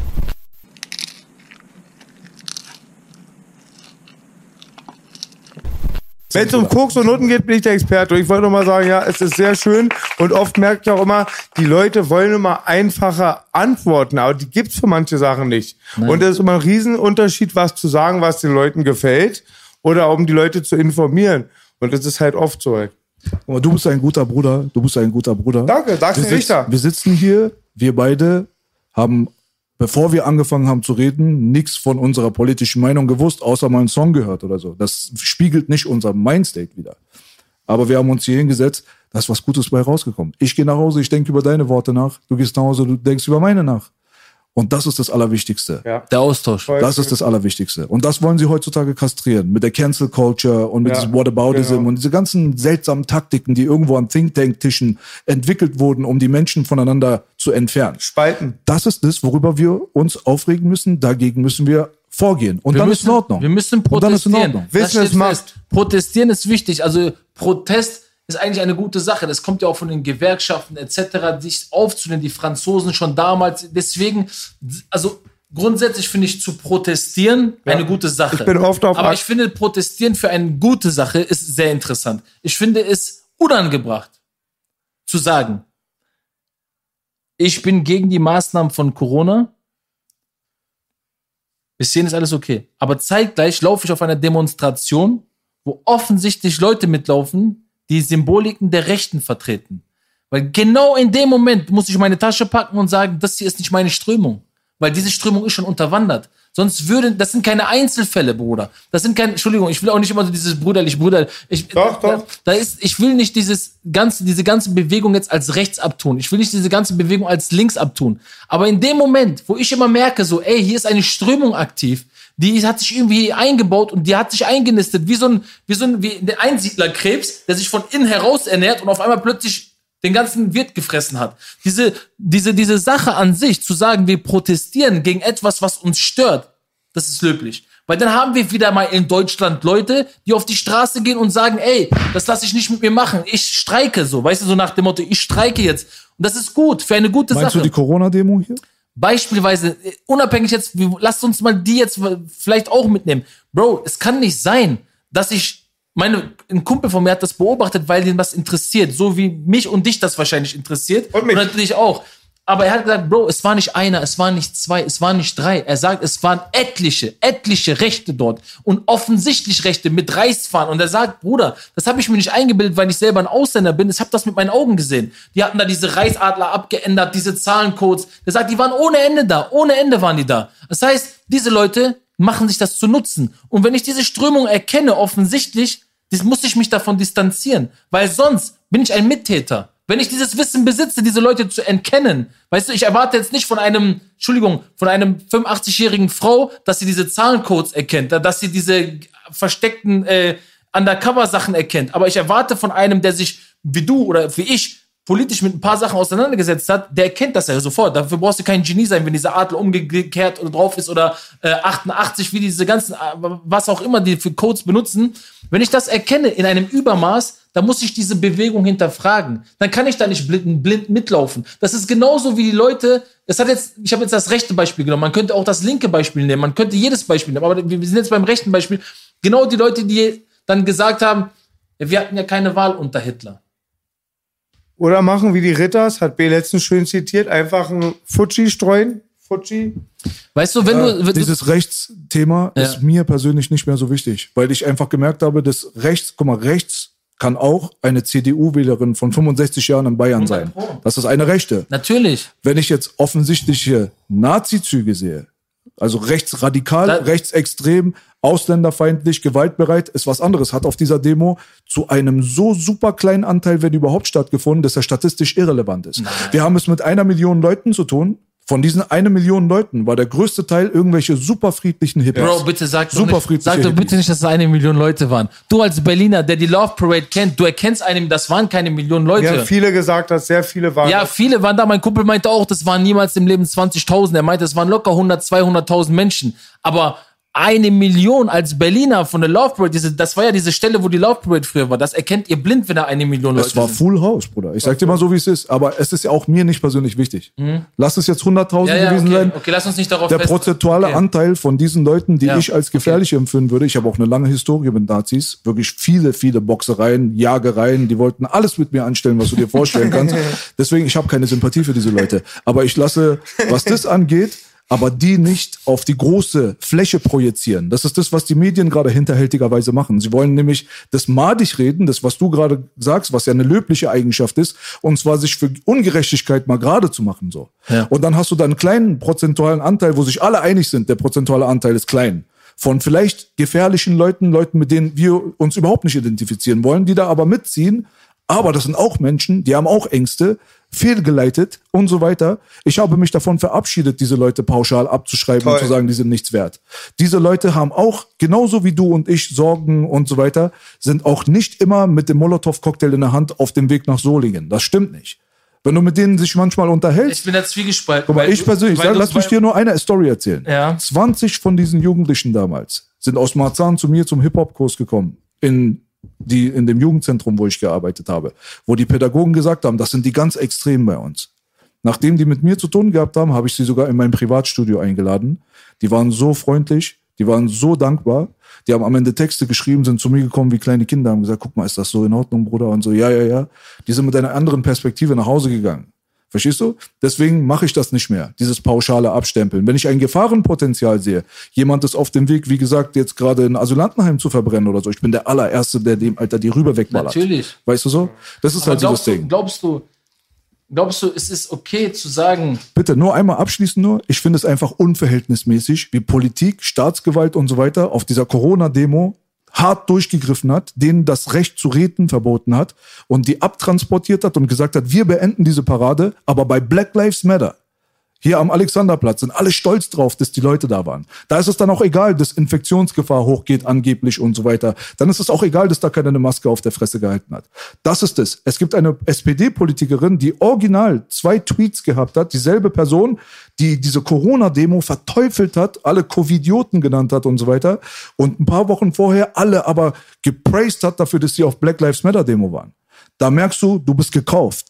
Das ist das, was ich sehe. Also Verstehst du, ich was ich verstehe, meine? was du meinst, ich verstehe, was du meinst, aber ich glaube nicht, dass jemand gekauft ist. Dass dieses Kaufen und so in der Hinsicht, dass dann jemand jemand, ich glaube, das kann sein, dass hinter den Kulissen gesagt wird, ey, pass auf, wenn du hier nur noch eine politische Karriere in Zukunft vorstellst, dann hältst du jetzt mal deine Schnauze und sagst, aber ich glaube nicht, dass dann jetzt jemand hingeht, pass auf, hier sind 20.000 Euro. Doch, das ab, glaube ab ich jetzt schon. gehst du hin und sagst das und das. Das ich glaube, er, ich glaube, er, man versucht diese Leute vorher schon, man, man muss diese Leute nicht bezahlen. Diese Leute, wie du selber gesagt hast, sind schon, schon so von Grund auf korrupte Leute, diese politischen Leute. Das heißt, dem musst du nur damit drohen, dass du nicht mehr in diesen Riegen stattfinden wirst. Den musst du nicht kaufen. Verstehst du? Es geht einfacher. Geld fließt aber trotzdem, es gibt genug Anzeichen dafür, genug Sachen, die ans Tageslicht gekommen sind, dass wirklich tatsächlich Geld auch geflossen ist. Auch ein Faktor. Es gibt verschiedene Arten und Weisen, Leute zu kaufen. Es gibt auch Leute, die bumsen sich einfach nur hoch. Gibt's auch. Bumsen ist geil. Bumsen ist immer gut, ne? Okay, wir haben es geschafft. Ja. Da, da, da. Nein. Mal, mal, apropos Bums. Viele, also ich Ich will muss das auch ganz noch kurz mal Pause machen. Zehn ganz Sekunden bin kurz, ich gleich ich will, nur, wieder ich will nur noch ab, abschalten. ab- Okay. Ich will dazu noch mal sagen, ne, für mich macht das hier extrem Spaß, weil ich auch dazu lerne und äh, ich halte nicht meine Meinung für die einzig richtige und ich setze mich hin und sage, haha, ich habe diese Debatte gewonnen. Für mich war das ein Each One Teach One Gespräch.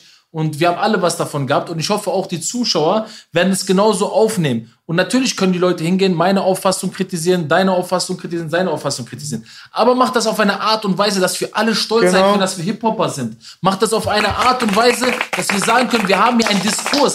Weil das fehlt ja auch gerade. Mit wem willst du dich denn hinsetzen? Gerade die Jungs sind alle gerade aufs, ey, ich muss die nächste Single ballern. Ey, wenn ich jetzt gerade nicht eine Hook habe, die alles wegfliegt, bin ich der tote, nächste tote Rapper. Und B sagt immer, wenn wir nicht mal reden, dann ist erst zu spät. Und voll wichtig ist, dass man sich ergänzt und dann auch, ja. Lang lebe die Meinungsfreiheit!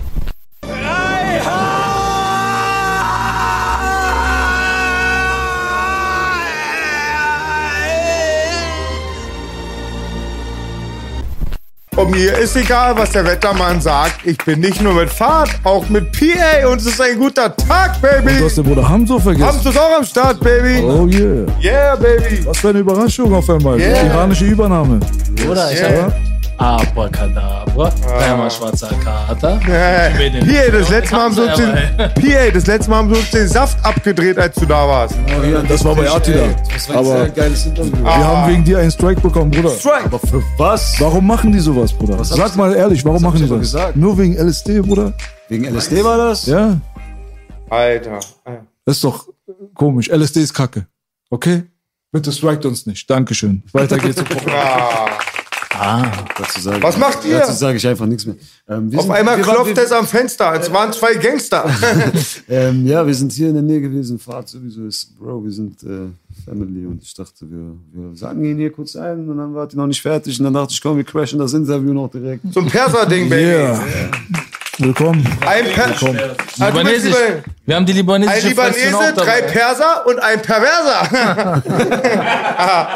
Ja, Alter. Wir hatten gerade, wollten wir das Thema, wir haben jetzt acht Stunden über Politik geredet, jetzt wollten wir switchen in Sport, weil ich mach, bin ja Meister in Tech-Renn weg und Heidenheimer und Wasser Mikado, wissen die Leute.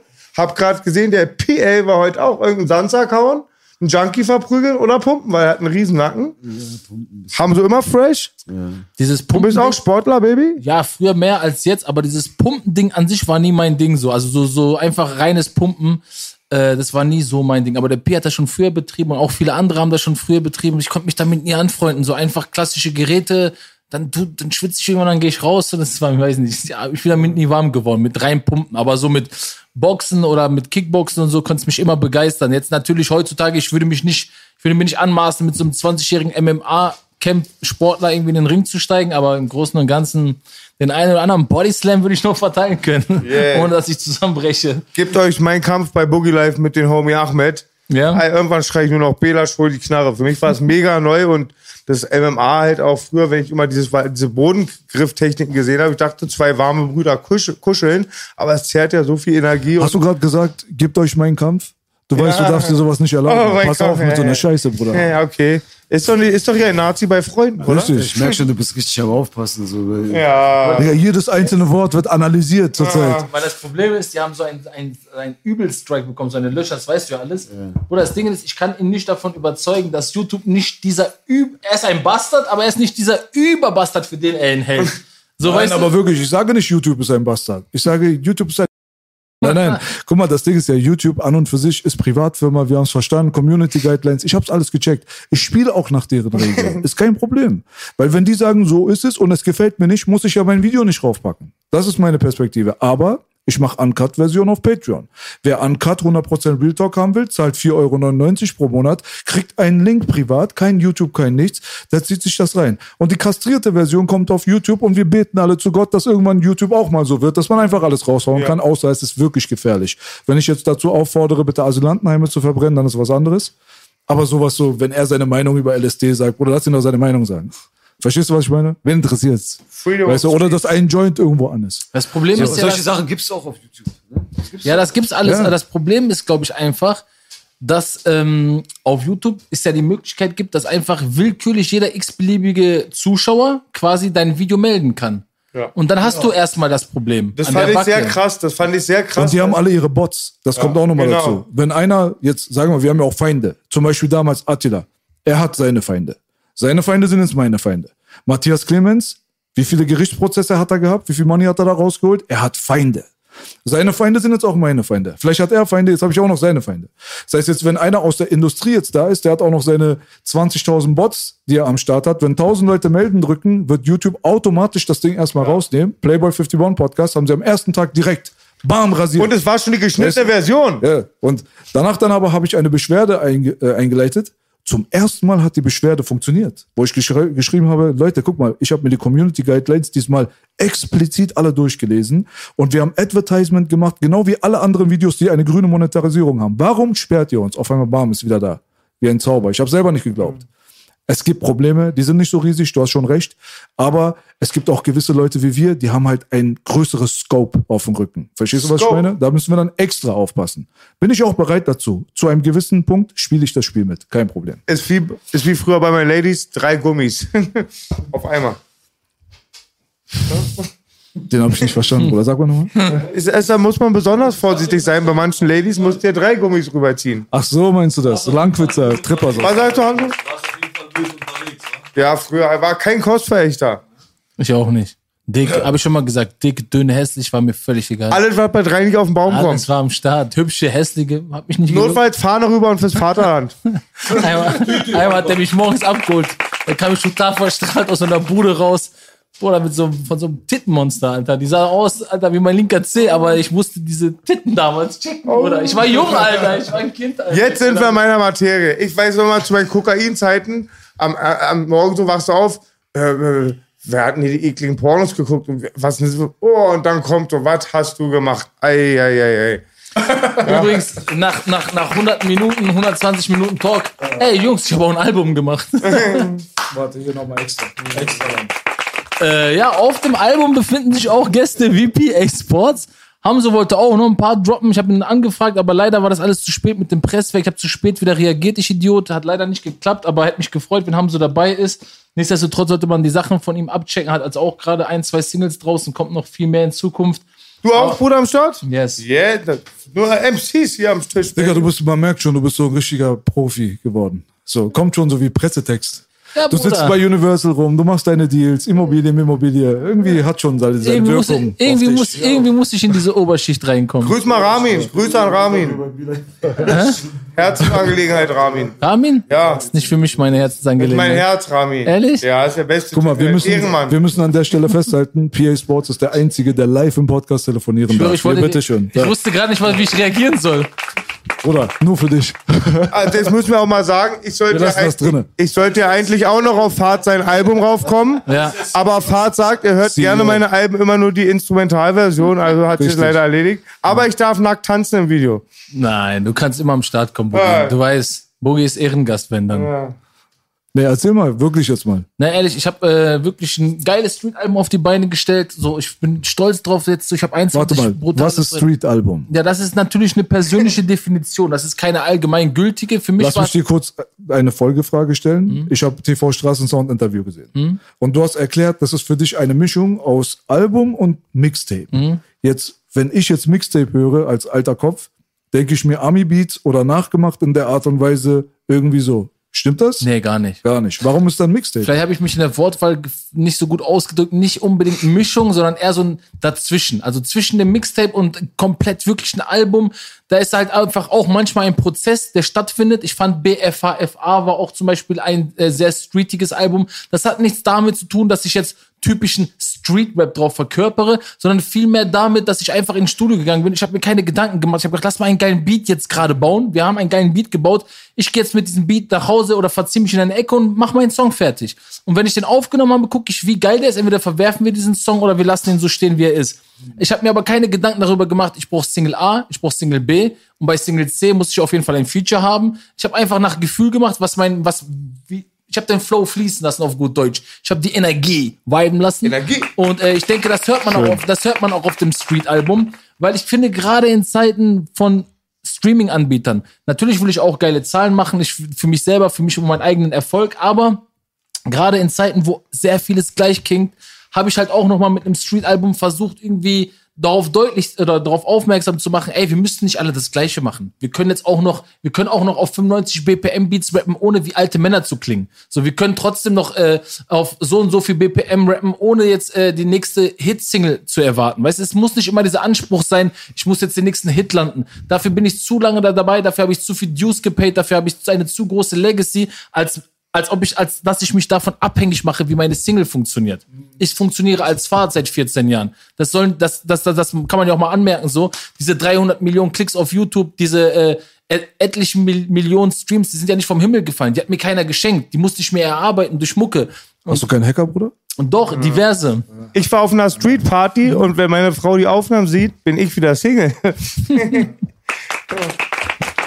Ich weiß, was du meinst, aber es bist gut an die Sache rangegangen. Manchmal verkauft man sich auch. Ja. Ne? Zu viel über einen Song nachdenken und so Genau. eine Scheiße. So, und die besten Songs, die ich gemacht habe, da war nicht die Intention, oder was heißt die besten? Die erfolgreichsten Songs, die ich so für meine Verhältnisse gemacht habe, die waren nie die Songs, wo ich dann so stundenlang an einem Text saß und den so zerrissen habe und gedacht habe, nein, nächsten Morgen fällt mir immer noch kein Satz auf den nächsten ein, sondern die besten Songs, die erfolgreichsten, das sind nicht die besten Songs, aber die erfolgreichsten Songs, die ich hatte, die am meisten Aufmerksamkeit hatten, die meisten Viralität, die habe ich irgendwo nach einem Gefühl geschrieben. Ich saß einmal bei meiner Mutter in der Küche, äh, da habe ich original äh, vorher noch mit Palm über so mal so, so einen Song geredet, da hat der Palm mir auch noch so einen Hinweis gegeben, also mach doch mal so und so ein Thema, so mach das doch mal auf, so erzähl ein bisschen aus deiner Sicht wegen deiner Ex und so. Und dann bin ich zu meiner Mutter und ich weiß doch, die, Mama, wann ist Essen fertig? Ne? Ich bin zu meiner Mutter gegangen so und die so, ja, das dauert noch ein bisschen. Ich so, wie lange? Die so, ja, eine Stunde locker noch. Ich so, boah, eine Stunde, mein Magen schon sich so am umdrehen und mir schon schlecht vor Hunger.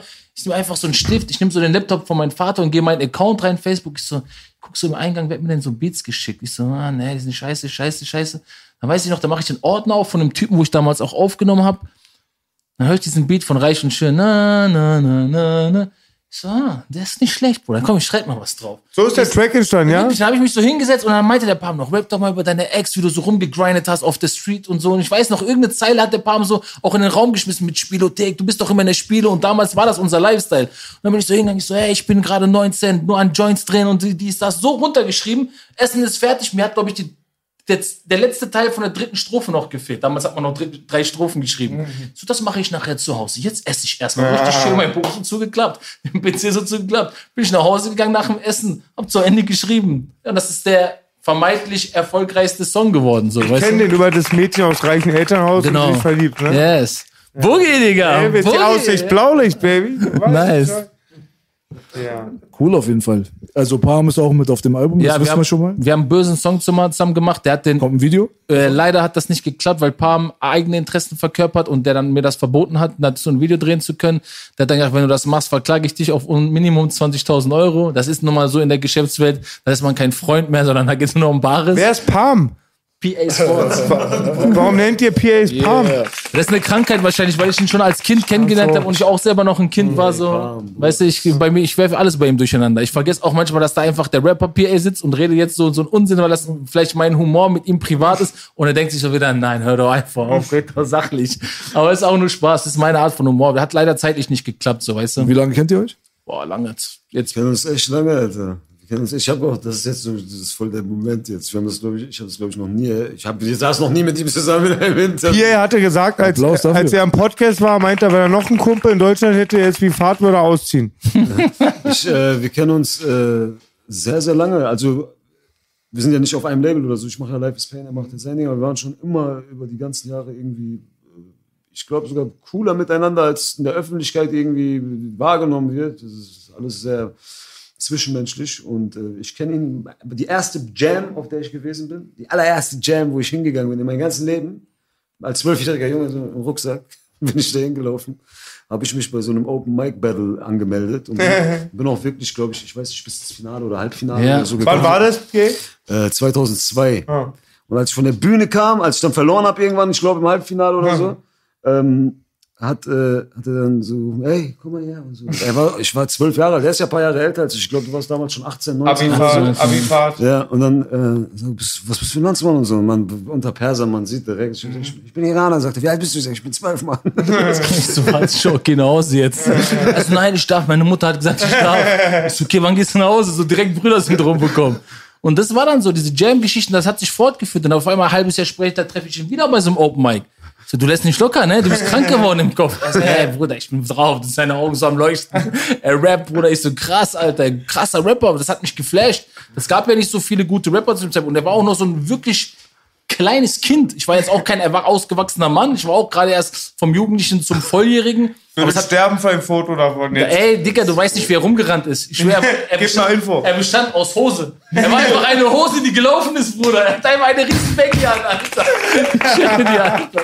Und ich saß auf meinen Treppen mit meinen Jungs und so ein paar, wir waren schon halt ein bisschen älter mit so Ladies und so mit Jungs und wir waren alle schon so auf hier Buffen und was weiß ich was alles noch gab's saufen und und dann kommt er und sitzt sich so bei mir und ich will die ganze Zeit saufen und rauchen und ich so, wann geht der Kleine endlich wieder? Ich will kiffen und saufen und er sitzt neben mir. Und ich schwöre, ich glaube, die eine, zwei Jams später komme ich da so hin, er so, Salam. Ich so, Salam, was geht? Ich sehe in seiner Hand so einen dicken Lücken, Alter. Ich so, wer hat dich als Einziger zum Kiffen gebracht? Also, Bruder, oh, schon lange. so richtiger Film, Alter. Digga, ist ja cool, dass ihr euch so lange kennt. Das war mir gar nicht bewusst. Alter. Man sieht, wie PAs Augen leuchten. Also ich sag dir ganz ehrlich, ich habe ganz wenig Freunde in diesem Business, aber ich würde schon sagen, dass PA ein Freund geworden ist über die Jahre in diesem Business. Was weißt- sind Freunde bitte? Erklär mal. So, da sagst du Ich was. kenne ihn, wirklich- ich kenn ihn wirklich, also wenn man das so. so Sag, ich komm ein bisschen näher ran. Ne? Bitte. Meine Legacy, meine History, man weiß ja, mit welchen Menschen ich zu tun hatte. Ich kenne ihn länger als die alle. Also ich kannte ihn, bevor ich zum Beispiel Echo irgendwann mit 14, 15 kennengelernt habe, der dann auch für mich so der Türöffner war, dass ich auch mein Ding gemacht habe. Ähm, bevor ich Casey kannte, bevor ich Manuel kannte, bevor ich alle kannte, mit denen ich irgendeine Geschichte hatte in meiner Vergangenheit, ihn kannte ich schon. Das ist voll krass, auch obwohl die Wege dann irgendwie komplett parallel verlaufen sind. Ich habe hab mich in einer ganz anderen Richtung bei ganz anderen Menschen dann entwickelt und dann, aber wir kannten uns halt von dieser Zeit so und Der Türöffner.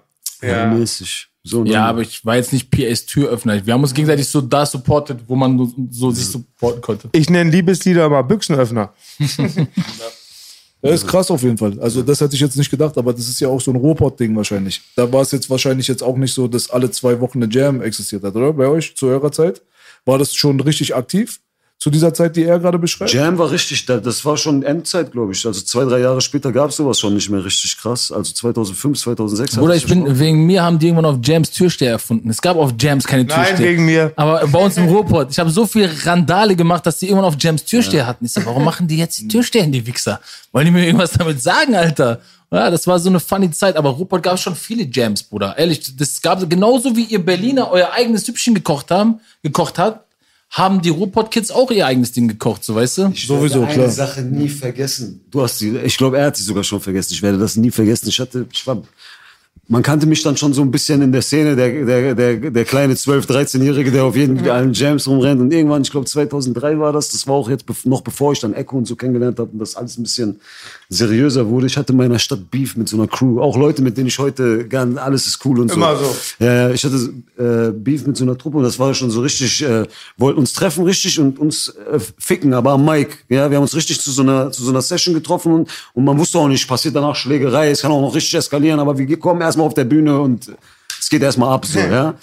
Das kennen die heutzutage alles gar nicht mehr, Alter. Das war so eine verrückte und geile Zeit, Alter. Und das, ich bin froh, dass ich das noch alles erleben konnte. Und ich weiß noch ganz genau, ich bin ans Mikro gegangen und ich hatte so einen Check-Rapper mit mir, der nichts konnte. Und ich habe dann gegen die gebettelt und irgendwann ich merkte, die sind gut, die waren gar nicht schlecht. So, und es sah so, die hatten auch so ihre 70 Leute mit. Ich bin so mit zwei Kollegen ganz alleine gekommen. Die haben das ganze Publikum voll gemacht und es sah gerade so aus, als ob wir verlieren. Und er war zu der Zeit wirklich schon äh, lokal, so Underground Rap äh, äh, in der Gegend, schon eine Größe. Man wusste, der ist einer der äh, Freestyle-Champs.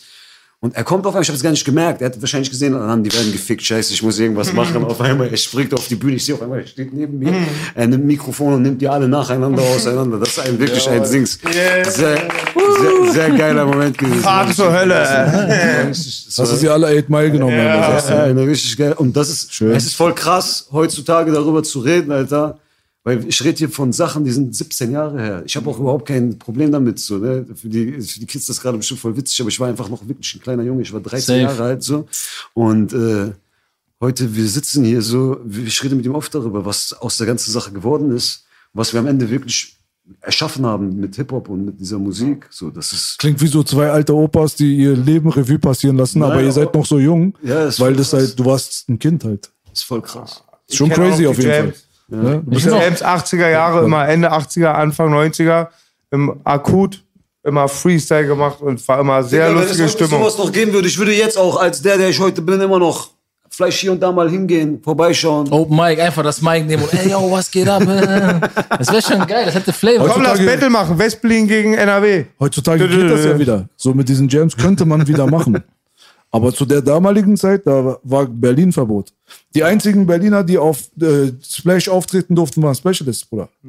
Vor allen anderen haben sie Schiss gehabt. Aber ihr Berliner, das weiß ich auch noch wegen dieser Writer-Sache, ihr Berliner hat, wart auch geisteskrank. Ihr seid nach, ich weiß noch, wir sind, irgendwann sind diese NRW-Leute, diese Ruhrpott-Leute nach äh, Frankfurt gefahren und haben gesagt, das ist eine riesige Jam, das ist eine Hall of Fame, da kommt der und der auch hin. Und ich habe gar keine Ahnung, was die labern. Ich sag so einfach, mein Papa, ich sag so, Papa, ich bin beim Kumpel, ne, dann bitte dies, das, ne. Also ja, okay, alles klar, ruf an.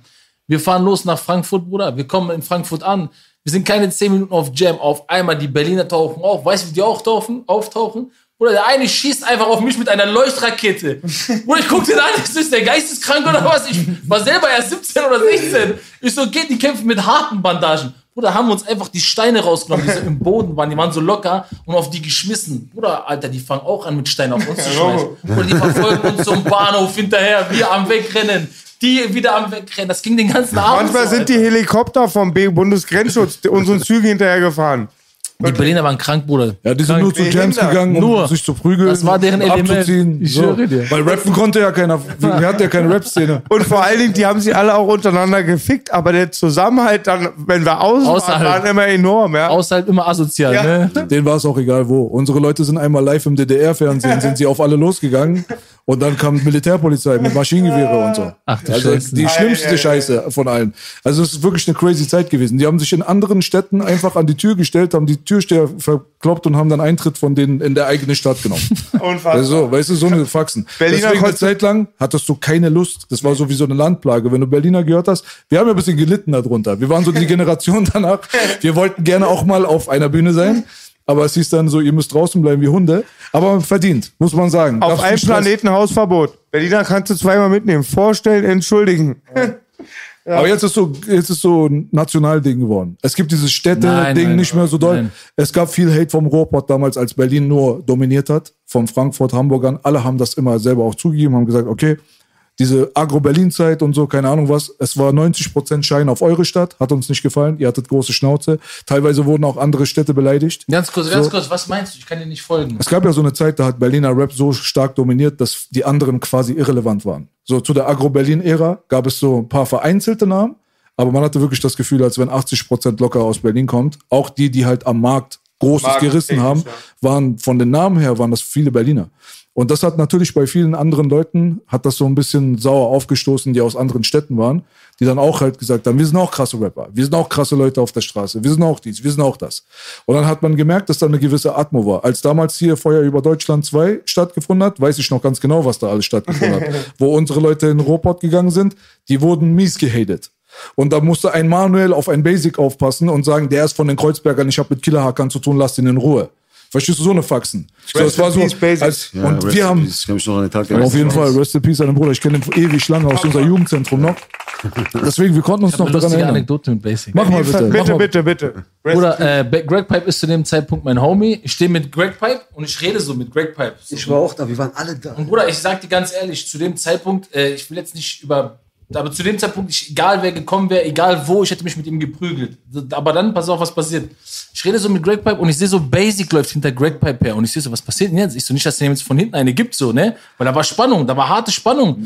Oh, aber Greg Pipe war ja gar kein Typ für Spannung. Greg Pipe ist halt so Rapper-Typ und Basic hatte dann noch ein bisschen Street-Elemente in sich drin. Und ich merke, Digga, der Typ giftet mich auch gerade an.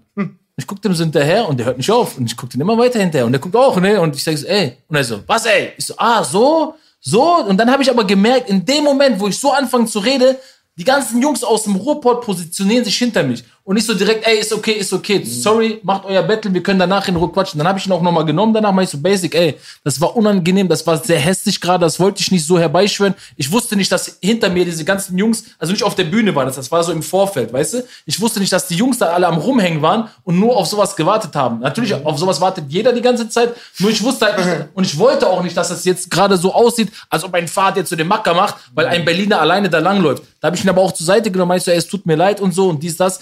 Ich glaube, er hat es mir auch abgenommen, weil Jahre später haben wir auch auf Peace und Harmony miteinander geschrieben, so, so alles cool, so Rest in Peace, wenn du uns gerade Rest in. Peace den Bruder auf jeden Fall. Demi war ein guter Junge. Kleine Basic-Anekdote. Deso Dog, ich, Jope und Basic sind im Auto von einer Jam oder von einer Veranstaltung. Glaube ich damals noch. Ich weiß es nicht mehr. Und wir betteln uns alle. Deso hat einen Kopfkiller-Pullover an, sagt AC Jope. Was ist dir der alte Kopfkiller, wenn ich dir am Kopfkiller? Darauf sagte, mach ich einen Rap. Will immer meine Soldaten, die dich begraben, bla, bla, bla. Sagt Basic, Boogie, die einzigen Soldaten, die du hast, sind auf dein Konto. Props an Basic. Ich habe lange gebraucht, um dieses Soldaten-Ding zu checken. Er hatte schon damals ganz gute Reime. Äh, Demi war schon stark. Wir haben nur, Ich fand noch die beste Line von ihm gegen Greg Pipe war, ich ficke deine Mutter, bis die Affenköpfe scheiße.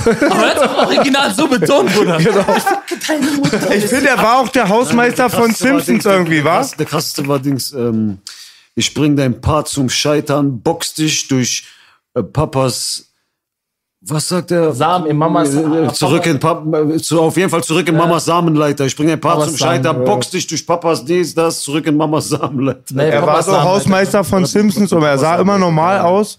Er sah immer normal aus, wenn er sich ausgezogen hatte, Mashallah, gerippt und so. Das war auf jeden Fall sehr lustig. Das Ja, ein leg legendärer Tag. Auf jeden Fall. Auch legend, auch an sich auch legendärer Typ gewesen, so von seiner Persönlichkeit auch geglänzt, wenn er mal so Interviews gegeben hat. Er fehlt der Battle-Szene. Er fehlt der Battle-Szene Finde ich definitiv. auch. Finde ich auch. Respekt an den Bruder auf jeden Fall. Er hat auch wirklich sehr, sehr lange. Ich habe Demi damals rappen gesehen, da war ich noch so alt wie du. Da war er bei uns im Jugendzentrum und hat da oben seinen Film geschoben, da wo noch keiner gerappt hat, wirklich original nicht. So, weißt du, also es gab keinen deutschen Rap bei uns damals. So. Er ist schon ewig, ewig lange dabei. Der hat schon diese ganzen Islamic Force Zeiten und damals Kartell und Martell und so, alle diese ganzen Anfänge hat er alle mitbekommen, so, weißt du so. Deswegen, du hast schon recht auf jeden Fall. Weißt hab du, welcher Baujahr er war, bei? Rapper Mittwoch und so habe ich ihn auch gerne zugeguckt. er hat halt immer so diesen Entertainment-Faktor reingebracht. Das Welches. Baujahr war Basic? Basic war Mitte Noch- 70er noch älter irgendwo. Anfang genau. 70er. Ich glaube, der war Anfang 70er. der Genau, war, war noch einer von unseren ich. Älteren. Ja, ja. Ey, du hast gerade gesagt, als ich noch so alt war wie du, du bist so viel älter. Wie viele Jahre älter bist du? Abu Belasch. Ich bin 82er, Bruder. Zwei, also, okay. 38. okay. Ich bin Er meinte 79. nicht, dass ihr in der gleichen Zeitspanne Ich höre das, gleich, nicht- ich hör, ich hör das nicht mehr oft und das ist voll, ich dachte gerade. er meinte nicht, dass ihr in der gleichen Zeitspanne gleich alt war, sondern als er in deinem Alter war. So, wo du noch jung warst und die Jams gesehen hast, weißt du so? 84, 89, war? 90. 90, Baby, ey. Es ist 1996, meine Freundin ist weg und bräunt sich in der Keine Ahnung. Allein. Ja, mein PJ war klein. Nein. Ja, wir kommen wir fein, ich wette. Heute kommt schon, Jungs, das kennt jeder. Tut nicht so, als ob ihr harte Motherfucker seid. Ich kenne das 100 Pro, Bruder. Fettes Brot. Fettes Brot habe ich die Single zu Hause. ja. Hab die Platte dreimal. Das, da war ich so ein kleines Kind und das habe ich irgendwo vor kurzem schon mal erzählt. Ich weiß nicht, warum diese Scheiße mich begleitet. Das Welcher war so, Song ist das jetzt? Wer das ist war, äh, ich, Jein. Ja, ihn das war- ich so. das Nein, war- aber das ist doch Fanta 4, oder? Nee. Das war, glaube ich, so in unserem Blog so das erste Mal, dass so deutscher Rap zirkuliert hat. So, weißt du, so plötzlich so. Vorher gab es noch Kartell. Kartell. Wenn ich mitkomme mit der Pumpgun in dein Kartell. Gesicht. Das war Digga, weißt du, bei uns hat's mit Robot angefangen. Sag ich dir ganz ehrlich. Deutschrap. Mit Fresh Family. War ein Fresh Family. Mein Name ist Fresh Ahmed Family war Günis, nicht lass mich erzählen. Ich komme von Türkei. Ich dachte Duisburg oder Düsseldorf oder so. Also Fresh Family hatte meinen Fall. ersten Deutschrap-Hit, Rating West. Ich bin der Herzenschläger, klatsch jeden an die Wand. Ich bin hier im Ghetto als Schläger bekannt, bin der Man in diesem Revier, meine Gang, die folgt nur mir. Der Berliner Platz gehört mir ganz allein und wer es nicht glaubt, ja, den hau ich eine rein. Ich hab oft schon gesessen, ja, das macht mir nichts aus. Bei so einem Kappelleben bleibt das nichts aus. Ich Straight. komm aus West, hau jeden in die Fresse. Fresh Family, Rating Ja, West. Bei uns war Ahmed Gündüz halt. Ist ja Normal. auf der, ist ja auf der Single, ist ja auf dem gleichen Album Mein Name gewesen. Ahmed Gündüz, lass mich erzählen euch. Du nach Knoblauch stinken, ich sag egal, du stinken von Trinken. Ich schwöre dir, Kenn sechste ich noch. Klasse. Kenn ich noch. mein kleiner Bruder die CD Äh, gehabt. Bro, ich weiß doch, da war in Dortmund mal eine Jam und äh, es war nicht immer so, dass so viel Kennex, sag ich mal, zu dem Zeitpunkt auch ans Mic gegangen sind. Die Kennex waren eher so vielleicht B-Boys, Zulu Nation, die waren Graffiti-affin, so ist das. Und dann weiß ich noch, da war eine Jam in Dortmund und ich habe mich voll gefreut auf Too Strong, also beziehungsweise auf den Lange, der Lange noch damals. Und Vorband waren halt so Jugendliche aus Problembezirken, so wie es halt so üblich war damals. Das war aber auch so ein Open-Air-Ding so. Und dann kommt irgendwann ein Türke, Türke auf die Bühne, so ein Kenneck, so wie ich halt auch zu dem Zeitpunkt. Nur ich habe halt so, so wie wir jetzt auch, so meinen eigenen Style gehabt, ein bisschen gemischt mit Hip-Hop. Aber der Junge war halt Rap, aber der ist halt original straight im Kanacken-Optik von damals gewesen. Das heißt, der kam mit einer langen Lederjacke auf die Bühne, mit so einem Rollkragen, mit Lackschuhen und Jeansdose. Und hatte eigentlich voll die geilen Texte. Hat so über das Leben gerappt, über Freundschaften, die zerstört gehen. Aber die Leute, die waren so ver damals dieses Keep It Real so in ihrem Film, dass die den nicht annehmen konnten. Weil der halt optisch anders aufgetreten ist. So, weißt du, diese Hip-Hop-Nazis von früher, wir brauchen nicht, nicht jetzt im Sinne von deutschen Nazis, aber Nee, da waren ja auch weiß. diese Uniformierten. Es geht mir um diese Oh, Uniform, die so wichtig Realkeeper. war. Ja, und das, und ich so, ey, warum fühlt den keiner? Und dann bin ich so nach vorne gegangen und bin voll auf den abgehabt, den so supported, gepfiffen für den Ab, so, you, so, ne. Und dann ist er so runtergekommen und meinte so, ey, komm mal her, wo kommst du her und so, dies, das. Er so, ey, du, du bist cool und so, ne. Ich weiß nicht, warum die Leute so, der hat sich halt voll darüber gefreut. Und der war älter. ich. Und habe ich so gemerkt, wie viel ihm das bedeutet hat, so, weißt du, dass da einer so war und der tat mir so leid, weil er so nett war, so lieb und eigentlich so voll gut auf die Leute eingeredet hat und auch ein geiles Show, aber seine Optik hat nicht gepasst. Ja, diese Szene-Sache auch. Also wir damals, wo wir angefangen haben zum Beispiel, haben wir in die Szene nicht reingepasst. Meine Freunde haben mich ausgelacht, weiß jeder. Also das war nicht gewöhnlich. Wir waren die ersten Kanaken, die den Stift in die Hand genommen haben. Wir waren keine Vorbilder. Aus unserem Bezirk nicht. Und deswegen waren wir so, die bei dieser XXL-Hosen-Fraktion waren wir nicht besonders beliebt. so, weißt du? Kenn ich. Das gab's, aber dann hat sich das auch geändert. Da hat Kanaken-Rap übernommen. Und dann weiß ich noch, Mitte der 2000er irgendwann, da bin, wo ich zu Chefcat gegangen bin und gesagt habe, du kommst jetzt auf mein Album, weil du bist ein doper MC, war das eine super komische Kollabo für alle. Also die Leute, die das gehört haben, dass ich Chefcat jetzt Der feature, so, Gangster und der Conscious. So. passt nicht so ganz irgendwie so. Doch, passt. Der Bruder ist dope, der kann rappen, das passt, fertig. Ende der Diskussion. Diese Filme haben sich alle aufgelöst. Ja, aber wir haben sie erlebt. Ich finde das Gott interessant. sei Dank. Weißt du so? War coole Zeit. Chefcat ist ein super MC. Oh, Super Chef, MC. immer wenn ich irgendwo im Club bin, ab 4 Uhr nachts, treffe ich ihn dann und dann wird gecyphert, Alter. Der geiler Typ. Er kommt hier in den Podcast, wir haben ihn schon aber oft eingeladen. Ich sag dir ehrlich, seine Mucke ist zu verkopft. Oftmals. Ich rede nicht über Mucke, ich meine das, was er repräsentiert. Super, super Kerl, feiner Kerl, anständiger Kerl und äh, ich wünschte, er hätte noch mehr Aufmerksamkeit. Das klingt jetzt natürlich doof aus meinem Mund so, aber ich wünschte mir halt, dass Leute, weil er wirklich das MC-Ding verkörpert. Er ist richtig MC. Aber ich habe schon mal den Leuten gesagt, guck mal, ich rappe auch seit 20 Jahren, PA rappt auch seit 20 Jahren. Wir sind hundertprozentig MCs. Ich habe mich sogar noch früher MC Fahrt genannt. So, ein, also so ernst habe ich das genommen. Aber MC Boogie. und guck mal, aber und ich sag dir eine Sache, es gibt einen Unterschied. Weißt du, und das ist so ein Ding so, du kannst MC sein, so, aber du musst nicht jetzt auf Chefcat bezogen, aber wenn du willst, dass ein Song auch mal mehr als nur Rap-Fans erreichen soll, kannst du auch mal den MC in den Hintergrund stellen und den Songwriter nach vorne lassen. Du musst nicht immer die Reimstaffeln finden, die so äh, total durchdacht sind und äh, sich 28 Mal auf ein anderes Vokal reimen. Das muss nicht sein, weil ein Song, so entsteht kein Song. Das ist ja auch das Problem, das viele der Älteren mittlerweile haben mit den jungen Young Cats, weil die Young Cats die orientieren sich nicht immer und unbedingt an einen Reimfluss, an einer Reimstruktur, sondern die orientieren sich an andere Dinge. Die orientieren sich an Harmonies, an Adlibs, an, am Vibe. Und für mich war das schon 2010, 2009, 2008 viel wichtiger, einen Song zu haben, wie Rashid und Jamal, der eine Story von Anfang an, von Anfang an bis Ende geil präsentiert, unser Leben so widerspiegelt, anstatt jetzt den nächsten Song zu haben, das habe ich dann bei Terrorbars ausgeübt, wo ich Punchlines habe, wo ich Lines habe. Deswegen war ich und bin ich auch vielleicht nie ein Szeneliebling geworden, weil ich habe mich nie in Interviews gesetzt und gesagt, ja, das ist äh, so, ich bin der MC, ich bin der King der MCs, ich setze mir die Krone hier imaginär auf und Hip-Hop for life. Aber dabei habe ich mehr Background-Hip-Hop, mehr MC-Background als 90% der Typen, die das von sich behaupten. Aber mein Erscheinungsbild damals und auch die Attitude und auch wie ich Songs gemacht habe, hat nie in dieses Ding gepasst. Aber wenn du mich auf die Bühne stellst, neben egal wen von diesen, die so behaupten, wir sind die MCs, wir sind die Hip-Hop-Lifestyle, ich puste die weg. Egal in welcher Hinsicht, ob Freestyle, ob Battle oder ob, ob Live, ich mach die kaputt. Das, Das- sage ich dir so, wie es ist, aber ich muss das nicht immer wieder betonen. Ich kann nämlich den MC nach hinten schieben. Ich kann den MC nach hinten schieben und ich kann den, äh, den Songwriter nach vorne holen und sagen, lass uns einen geilen Song machen, der weibig ist, der stimmig ist. So, Das macht auch den Unterschied, finde ich, aus halt zwischen den Leuten, die diese verschiedenen Faktoren zueinander bringen können. Und davon gab es ganz, ganz wenige bisher in der History, muss man sagen. Also wenn du das verbinden kannst, wenn du erstens mal technisch stark sein kannst, inhaltlich stark sein kannst. Und jetzt kommt der Faktor, über den keiner mehr redet, der Hauptfaktor, der immer so sein wird. Jetzt gerade am Lowpoint, weltgeschichtlich, Emotionen übertragen. Darum geht's bei Musik. Letztendlich geht es in aller- allererster Linie immer darum, ob du Emotionen übertragen kannst. Und heutzutage haben wir eine Zeit, wo die Songs, die du hörst, so seelenlos sind wie selten zuvor in der Weltgeschichte. Und das ist halt so das Ding, für mich hat das immer das komplette Paket ausgemacht. Wenn du diese Sachen unter einen Hut bekommen kannst, dann bist du für mich jemand, wo ich sage, extra dope. Es gibt heutzutage, Mach jeder mal kann. Real Talk Digga, mach den mal. einmal. warte mal hier, wo ist der? An diesem Tisch wird nicht gelogen. Ja, verstehst du? So, guck mal, diese Dings hier, heutzutage zum Beispiel, die Leute, jeder kann rappen. Kleine Kinder in der Grundschule können rappen. Es geht für mich nicht mehr darum, ob du rappen kannst. Leute schicken mir zum Beispiel Sachen und so weiter und ich bin nicht mal auf dem Status von euch. Euch schicken sie tausendmal mehr. Aber ich merke, es geht ihnen darum zu zeigen, dass er rappen kann. In der sechsten Klasse können die rappen, Bruder. Du musst für mich persönlich, nicht für den Mainstream, man sieht, der Mainstream funktioniert ganz anders als meine Wahrnehmung. Für mich persönlich musst du etwas Besonderes darstellen. Wenn du dich einen Künstler nennen willst, kannst du nicht malen nach Zahlen machen. Picasso hat nicht seinen Kumpel gebeitet, man hat ein Mal Bild gemalt wie er. Sonst hätte man nicht gesagt, Picasso ist was Besonderes. Sei mal was Besonderes, mach irgendwas, was dich abhebt, was ich fühlen kann, wo ich sagen kann, Alter, krass, dope. Habe ich so in der Art und Weise vielleicht im Optimalfall sogar selten gehört. Nicht das Rad neu erfinden, muss gar nicht sein. Ich verstehe, was du meinst. Weißt du so?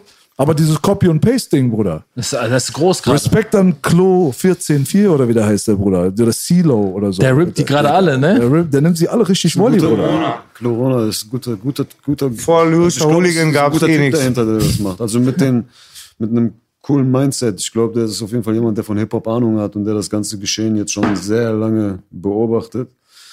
Und ich finde sehr gut, was du gerade gesagt hast mit Emotionen, weil Emotion ist das, was fast gar keiner erwähnt. Und Emotion muss gar nicht bedeuten deep oder traurig oder so. Alles, weißt du, es gibt auch aggressive Emotionen. Es gibt, aber so dieses, dass du einen Song hörst und er, er, er holt dich auf diese Stufe. Weißt du, was ich meine? Es gab früher Songs, die hast du dir gehört, wenn du zu einer Schlägerei gehen wolltest, Ja. um dich aggressiv zu machen, weißt du? DMX. Es gibt, es gibt Songs, die du hören kannst, um, äh, keine Ahnung, wenn du äh, Streit mit deiner Freundin hast, egal was, ja. Aber What's jetzt, es ist, es ist mittlerweile wirklich nur noch ähm, so Dings. Aber ey, man muss auch dazu sagen, AMG und äh, Roly Moly ist auch eine Emotion. Aber du bist, du weißt doch selber auch, du kannst jetzt auch nicht einen Heulsusen-Film eine Woche lang hintereinander dir reinziehen, dann wird es dir auch irgendwann zu viel. Natürlich. Verstehst du, was ich meine? Wenn diese eine Emotion Es ist einfach ja- alles es, andere es, dominiert, Es ist ja eine Emotion langweilig. gerade, die komplett, ist doch alles nur Dings. Jetzt zur Zeit ist es also auf jeden Fall sehr viel Materialismus und viel dieses, äh, was hast du, was präsentierst du. Es ist wie Werbesendung, war was ich bei? Werbung. Ich sag zu Fahrt zum Beispiel auch voll oft, ich weiß ja, dass es ihm finanziell gut geht, dass er sein Ding macht, dass er irgendwie, weiß ich nicht, so 20, 30 Reihenhäuser. Ich frage ihn manchmal, warum, warum, warum ballst du gar nicht? Ich, ich selber, ich ball schon ein bisschen rum, so, aber jetzt auch nicht, weil ich das, weil ich den Drang dazu habe, irgendwem was zu beweisen. Ich bin so ein Typ, ich bin schon immer, äh, ich hatte schon immer einen Dachschaden. Ich war mit 18, ich hatte Führerschein, äh, der allerersten Tag, ich habe direkt für vier Wochen ein CLS gemietet. Mit dem ganzen Geld, was ich hatte. So. Weißt du, was ich meine? Das ist einfach so unvernünftig auch, was Geld angeht, schon immer in meiner Jugend ein bisschen gewesen. Aber trotzdem, ich bin noch, bin noch, es ist noch gesund, was ich mache. Aber er ist so, ich weiß, dass er komplett bodenständig ist. So, ne? Also bei vielen, bei vielen Punkten. Er hat bestimmt mehr Geld in der Tasche als viele Leute, die die Rolly in die Kamera zeigen. Das ist auch nochmal so eine 100 Sache. Prozent, Weißt du so? 100 Prozent. Mal abgesehen davon, dass die auch teilweise aus der Türkei kommen. Jetzt die ist so die Frage, jetzt ist wieder was Frage, anderes. wie kannst du, also, weißt du, was ich meine? Muss er jetzt, muss er jetzt diesen Lifestyle fahren, um für einen Zwölfjährigen heutzutage relevant zu sein oder so? Naja, Social Media hat so ein bisschen das Game gechanged, würde ich mal so sagen. Heutzutage fragt man, wie viele Follower hast du, nicht bist du dope. Das, ne, das Ding ist halt, äh, das Ding ist halt, äh, ich kann mich nicht damit arrangieren, andauernd den Leuten das unter die Nase zu halten. Ich komme ja auch nochmal aus einem ganz anderen Background. Ich komme auch, äh, natürlich freue ich mich darüber, dass ich Erfolg habe, auch finanziell. Ähm, Das Geilste finde ich immer, äh, das war schon so, ich habe schon sehr früh mit Immobilien angefangen und auch gutes Geld mit Musik verdient. Ich glaube, ich war 2000 2010, als Deutschrap brachial am Boden lag, 2011, einer von diesen Street Rap Leuten, von den Street Rap Leuten, so der die größten Hallen gemacht hat, so, weißt du, und da habe ich schon gutes Geld verdient und dann sitzen so 2016, 2017 mit Journalisten gegenüber und die fragen mich allen Ernstes, ob ich von der Musik leben kann. Und ich denke mir, ey Bro, Sage ich das den Leuten zu wenig? Zeige ich zu wenig Materialismus? Oder ist der ein schlechter Journalist, dass der das nicht rausfiltern kann außer, oder nicht nachvollziehen kann? Wo ist jetzt der Hund begraben? Und dann denke ich mir so manchmal, vielleicht mache ich es falsch, dass ich nicht nach außen kehre, dass ich nicht so viel nach außen kehre, weil vielleicht muss ich den Leuten so 20 Mal diese Story mit der Rolli zeigen, damit sie es begreifen. Damit so stumpf wie es klingt, vielleicht muss ich den 300 Mal in die, unter die Nase rein, guck mal, mein Schuh kostet 1700 Euro. Ich trage keine 1700 Euro schon, aber als Beispiel. Oder vielleicht sollte ich mal öfter mein Auto filmen. Ich weiß nicht, aber ich, ich, ich habe keinen Drang danach. Ich habe kein, äh, keine Emotion oder keinen Gedanken hinten im Kopf sitzt, der mir so sagt, mach das jetzt. Zeig dir Aber du bist doch Dings hier, du bist doch freier Berater bei Universal. Ja. Wenn jetzt ein jugendlicher 20-Jähriger kommt, der schiebt jetzt gerade seine Trap-Filme und so weiter, dann würdest du ihm wahrscheinlich marketingtechnisch dazu raten, ne? Äh, Wenn du jetzt Marketing nur jetzt nur was? da berätst. weißt du, was ich gelernt habe? Also natürlich hast du recht, dass ich vielleicht versuchen würde, aber ich, ich habe aufgehört, Leuten zu raten oder Tipps zu geben, wie sie oder, welchen Inhalt sie füllen sollen. Ich kann den Leuten sagen, guck mal, mach mal so ein bisschen, versuch mal ein bisschen, mal dem Song ein bisschen Persönlichkeit reinzubringen und dann erkläre ich dir das anhand von Beispielen, so wie ich, weil dann nehme ich mich als Beispiel, weil ich möchte nicht andere Rapper irgendwie so darstellen oder äh, andere Rapper und dann merke ich aber, dass es einen großen Teil gibt der jüngeren Typen, die auch mit meiner Mucke kom äh, so Kontakt hatten, die es sofort umsetzen können. Aber ich merke auch bei Leuten so, Digga, das stößt auch bei jedem, nicht bei jedem Künstler auf offene Ohren. Deswegen habe ich mich so immer weiter zurückgenommen, was so Ratschläge und Tipps betrifft. Weil du kannst nicht immer nur ähm, gute Tipps und gute Ratschläge geben. Du gibst dem nächsten Künstler den Ratschlag, äh, ey, Digga, Marketing, ja, ja, im aktuellen Zeitzustand, mach mal Rolli, mach mal dies, das.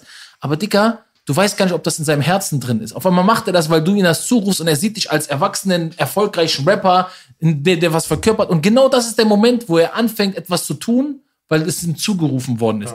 Deswegen habe ich aufgehört, irgendwann den Leuten zuzurufen, was sie machen sollen. Ich habe gemerkt, ey, lass die, lass die sich entwickeln. Es, es gab mal so ein lustiges Interview von mir, da habe ich gedacht, jeder Mensch ist ein Individuum, jede Blume muss gegossen werden. Und das sehe ich heute immer noch so, weißt du? Kümmer dich ein bisschen um den, pfleg den ein wenig, aber lass ihn seinen eigenen Weg finden. Und wenn er das Potenzial nicht hat, wenn er diese, wenn er seine Musik das nicht hergibt, in dem Mainstream zu funktionieren, da kannst du ihn so viel drehen und wenden, wie du willst. Das wird nicht funktionieren. Äh, vorher brichst du ihn einem Arm ab, als dass dieser Arm irgendwo reinpasst. Aber wenn es von Natur kommt, wenn du merkst es bei Leuten, wenn du ein Scout bist, ob der das mitbringt, ob der das auch will. Ich sag auch dem Paar manchmal, Bro, ich will kein Teenie-Star sein. Ich will kein Teenie-Star sein. Ich will nicht morgens um 8 Uhr aufstehen, meine Haare liegen perfekt und in die Kamera sagen, ey Leute, was geht ab? Wenn ihr meinen neuen Tee trinken wollt, dann geht jetzt auf den und den Shop. Mein Tee ist super lecker. Das bin ich nicht, Bro. Ich bin der abgefuckte Fahrtbruder. Ich komme um die Ecke, ich gucke, was ist los, gibt's hier Ärger? Dann mache ich mit Ärger. Also ich will nicht immer den gute Laune-Mann verkörpern müssen. Ich will meine authentische Mucke machen. Ich will meine authentische Mucke machen. Das macht mir mehr Sinn. Deswegen lasse ich die Leute auch authentische Mucke machen. Und wenn ich aber merke, ey, sorry, da ist nichts, was ich empfehlen könnte, dann lass dir nicht dein Herz von mir brechen. Ich werde es dir nicht an dich so rantragen, aber ich werde dann nicht äh, ein Geschäft aus dir machen können. Das ist eine gute Einstellung, aber ich würde mal behaupten, erstmal Applaus für dich, dass das eher den kleineren prozentualen Anteil in diesem Business ausmacht, wie man so mit Künstlern umgeht heutzutage. Deswegen habe ich aber auch nie, das weiß der Palm auch, weil ich mit ihm äh, andere Sachen noch zusammen mache, ein eigenes Label gemacht.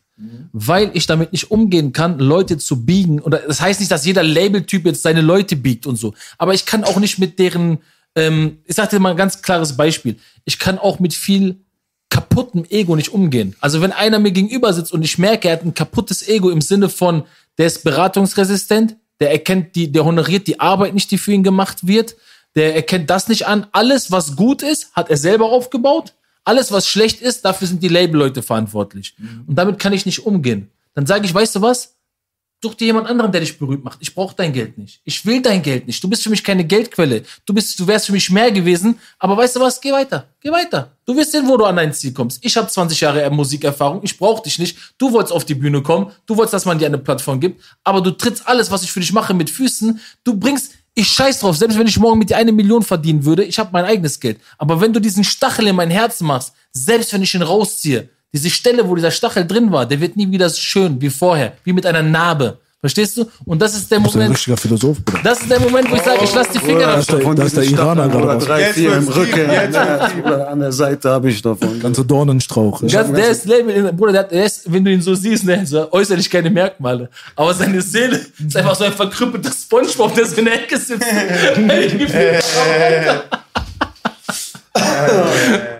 Oh Gott, was haben die mit dem gemacht, Bruder? Jeden Tag 20 cholerische Anfälle. MK Ultra. Es ist alles cool, es ist alles cool. Es ist, es ist ein super Job, ich liebe es, aber ähm, es ist auch jetzt nicht so gerade so, dass, jetzt, dass ich jetzt aktuell voll den Dings habe. Aber es ist schon eine Aufgabe. Vor allem, wenn du als Rapper ein Label machst. Ne? Vor allem, wenn du als Rapper ein Label machst, ähm, du bist halt, dann wirst du nicht nur als Geschäftsmann betrachtet, sondern als Rapper, der noch Geschäftsmann ist. Und ab diesem Moment bekommt, ist vielleicht auch ein normaler Instinkt, dass sich jeder irgendwann denkt, ey, kann ich auch machen. So, aber nicht wirklich erkennt, was der Hustle dahinter ist. So, weil ähm, musst halt, wenn du es richtig machen willst, musst du es vernünftig machen. Und du musst es, du musst, du musst Power geben. Also ich glaube, der einzige Grund, warum mein Label so funktioniert, wie es funktioniert, ist, weil ich wirklich mein Leben dafür gegeben habe. Und ich glaube, dass viele andere Labels, die von Rappern in Deutschland gemacht wurden, nicht funktioniert haben, weil die dachten, die könnten es so auf nebenbei machen. Komm, ich sei mal ein paar Künstler, ich guck mal, wie das so läuft. Wenn die knallen, knallen die, wenn nicht, dann nicht. So, scheiß drauf wieder, tschüss. Aber ich, das war, ich habe nie mit diesem Anspruch gearbeitet. Ich bin immer so, ich, ich begleite jedes Projekt so ein Stück weit mit. Aber ich verstehe auf jeden Fall, warum er, äh, warum er für sich entschieden hat, ich will das nicht, weil du musst auf jeden Fall dir eine dicke, also eine gute Jacke anziehen und bereit sein für auch Sachen, die abfacken. Enttäuschung, Undank. Ohne Ende. Ohne Undank, Ende. Undank. Und Undank ist der Welt ein Lohn. Undank, Undank. Gibt's die Chance? Die kriegen die Chance? Dann hat Aber man ich aber rede auch, auch gerade, ich sitze aber warte, genau, das wollte ich gerade sagen. Weißt du, das, da wollte ich gerade sagen, aber dann triffst du wieder so einen Typen wie Hamso, da merkst du einfach so vom ersten Moment an, der Typ will Mucke machen. So, und der schiebt alles andere beiseite, der lässt seine, seine Heimatstadt zurück, sagt, weißt du was, kack drauf, ich geh jetzt nach Berlin. So, ich gehe zu, wo ich eine Base bekomme, über eine Plattform. Und dann merkst, merkst du auch im ersten Moment, okay, er blufft, er blufft. Ich nehme ich bin ein skeptischer Mensch, er blufft, er blufft. Dann zeigt er mir aber seine Songs, ich denk so, oh, warte mal, nice, Digga. Dann gehen die auf einmal nach äh, Santorini und der Palm sagt so, ey, hör mal, äh, bisschen Songs von Hamzo. Und ich merke, scheiße, der Typ hat innerhalb von zwei Monaten den nächsten Step erreicht. Ich, ich, ich erkenne das ja als MC, so, weißt du? Und da, das ist dann so wieder der Moment, wo meine eigene Motivation ist, äh, wo ich sage, ey, das ist die neue Generation und die, die, die, die, die, es gibt ja auch viele davon, die es wollen, die es ernst nehmen, die sagen, ey, ich will mich verbessern, zeig mir, wie ich mich verbessern kann. So, und dann merke ich aber auch wieder so, das ist dann, das ist auch ein schöner Moment. Und natürlich würde ich mir wünschen, wenn ich jetzt ein Label hätte, nur so Künstler wie Hamzo zu haben, weil dann würde ich immer ein Label machen. Leute, die sich bereit erklären zu arbeiten, sich den Arsch aufzureißen, jeden, jeden kleinen Möglichkeit, die du denen bietest, annehmen und daraus eine noch größere Möglichkeit zu machen. Ich sag dir, wenn seine Mucke erstmal richtig in den Markt reinkommt, es, er hat jetzt ein, zwei Songs, die Leute werden äh, miterleben, wie sich jemand so stark entwickelt und er ist ein Street-Rapper, sehr klassischer Street-Rapper, aber mit modernen Elementen. Das hat mich gecatcht bei ihm, weil es erinnert mich so, es erinnert mich an niemand anderen, aber es hat diesen neuen Touch und trotzdem kommt er aus dieser Rapper-Ära, wo man sagt, ey, er hat Bars, er hat Lines, etwas zu erzählen und trotzdem diese Melodies und so. Da ist mir das Herz schon gut aufgegangen. Deswegen an mein Tipp an alle äh, für diesen Abend heute, gönnt euch erstmal Nazizi, die Box, ganz klar. Und danach gönnt ihr euch Hamso 500, ein geil, geiler 100%. Künstler. Was ich an der Stelle noch anmerken will, es ist einfach, es ist, Hamzo. es ist wichtig einfach, also mein Tipp an jeden, der irgendwie Künstler ist und vielleicht auch irgendwann ein Label macht und Leute hat. Für mich, das, was ich mache, dieses Ding, Life is Pain, so, ich mache das, ich, ich habe irgendwann gesagt, ich probiere es jetzt mit Musik richtig äh, durchzuziehen, so, und ich habe nie irgendwo gesigned und es hat sich dann entwickelt irgendwann, dass ich einfach ein Label hatte und Strukturen hatte. Ich habe mich da reingearbeitet. Irgendwann kamen auch Labels und wollten mich sein, aber ich habe mich schon selber dahin gebracht, dass ich ein Top Ten Rapper war und gesagt, warum soll ich das jetzt noch machen? Und das war dann der Lohn, den ich davon hatte. Ich hatte irgendwann eine Firma, eine St- Strukturen. Ich habe erstmal nur Kianosch dazu geholt. Wir haben zu zweit Jahre lang unser Ding gemacht. Lange Rede, kurzer Sinn. Man kann halt auch nicht von jedem, der irgendwie ähm, äh, kommt, egal, über all die Jahre hinweg, so du kannst nicht von jedem erwarten, dass er für diese Sache dieselbe Liebe empfind, Ja. empfindet wie ich. Am Ende des Tages, wir sind eine Plattenfirma, wir machen seriös unsere Arbeit. Für mich ist das mein Baby, aber ich weiß, dass es nicht von jedem sein Baby ist. Aber es ist auch von jedem, von Künstler zu Künstler verschieden. Und ich will gar nicht hier irgendwie über irgendeinen meiner Künstler reden. Ich bin mit, hab mit jedem ein sauberes Verhältnis und wir machen sauberes Business miteinander. Aber es gibt Leute, mit denen das Verhältnis eher geschäftlich ist, so, wo ich, wo ich halt mein Business mache. Und es gibt Leute, die mir halt auch sehr schnell zeigen, ey, ich will nicht nur Business mit dir machen, Ich will Teil deiner Familie sein, Teil dieser Familie sein, so und die, die auch diesen Respekt menschlich entgegenbringen. Das ist für mich natürlich immer das Schönste, weißt du, das ist das, das ist das Geilste, wenn es sich in diese, wenn es sich in diese Richtung entwickelt, dann äh, das ist das, das ist das Beste, was passieren kann. Beste, was gerade passieren wenn, kann. wenn, gerade wenn man dann auch noch erfolgreich wird miteinander, so. Bis zu dem Zeitpunkt, wo dann es auseinandergeht, dann tut es zehnmal so doll weh, weil du hattest dieses persönliche Verhältnis mit den Leuten. ja. Kommt drauf an, weil es, es kann ja auch dann zum Beispiel in zehn Jahren so weit sein, dass der, Ham, äh, der PA sagt, zum Beispielweise, ne, natürlich hast du recht, aber er sagt dann so, ey, ich bin raus, ich habe jetzt genug von meinem Leben hier gelassen. Und genau in dem Moment sagt der Ham so, ey, jetzt ist genau mein Moment gekommen, jetzt baue ich mein Label und meine Strukturen auf. Natürlich gibt's auch positive Beispiele, wo Leute auseinandergehen können. Ich glaube halt einfach, weil so viele Dudes wie, wie du, wie er, wie ich, wir haben so wie PA von der Street sind, ist es schwer für diese Leute, von null auf gleich den Umgang mit viel Geld zu lernen. Das ist ein großes Problem, weil guck mal, mit Rap kannst du ganz schnell von 0 auf 1000 geboostet werden, geldtechnisch. Du kannst mit einem Song alles auf den Kopf stellen, was, dein, was deine Karriere betrifft. Von, du kannst von dem Typen, der im Jahr vielleicht 5000 Euro zur Verfügung hat, zu dem Typen kommen, der im Jahr äh, eine Million hat. Und ich glaube, der richtige Umgang damit ist auch nochmal sehr wichtig und ist auch gerade erst die, wir sind gerade mal so, glaube ich, ein Pfad und paar andere, also natürlich auch viele andere noch mit, mit mehr Geld, also ich meine das jetzt nicht darüber so, waren so teilweise die erste Generation nach diesem großen Einbruch, die dann auch wieder angefangen hat, mit Rap Geld zu verdienen. Da war ja eine ganze Zeit lang nichts zu holen. Als ich zwei, äh, sechs äh, Blutschweiß, Tränen und Triumphe gemacht habe, da habe ich 3.000, 4.000 Euro ausgegeben für mein Tape und ich habe gebetet zu Gott, dass diese 3.000, 4.000 Euro zurückkamen.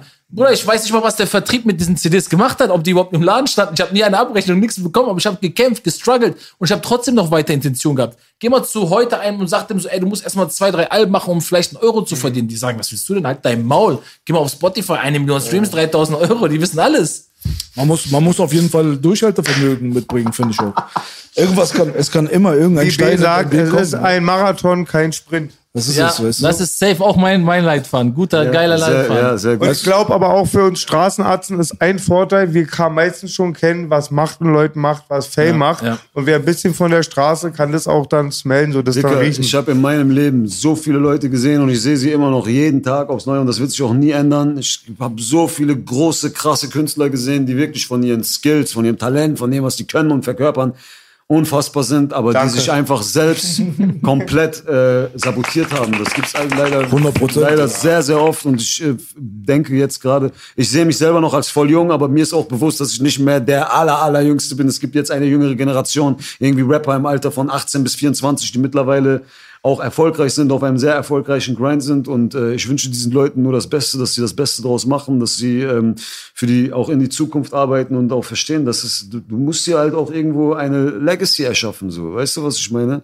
Es ist es ist nicht nur ein, zwei Jahre abrasieren, ein, zwei Jahre abrasieren, egal wie viel Geld du verdienst, äh, das, das, du hast nicht ausgesorgt. Am Ende des Tages, ich, ich, ich, ich sehe das so, wenn wir das alles wie ein Game betrachten, am Ende des Tages, wenn dieses Game zu Ende ist, ist die Frage, wer hat noch was von dieser Scheiße gehabt? Verstehst du, was ich Absolut meine? richtig. Weißt du? Und du kannst 100 Mal auf Platz 1 gegangen sein, ja? Wenn du in fünf Jahren oder in zehn Jahren, Digga, äh, zurück zum Jobcenter gehen musst oder Gott weiß was machen musst und ich zehn Villen auf der Welt irgendwo verteilt habe, habe ich dieses Game besser gespielt als du. Weißt du, was ich meine? Und ich, du, ich rate der jungen Generation nur, dass sie äh, klug sein soll. Und das ist wirklich ein Haifischbecken zurzeit. Das ist ein richtig geisteskrankes Business geworden. Das ist richtig ekelhaft geworden. So war es früher nicht.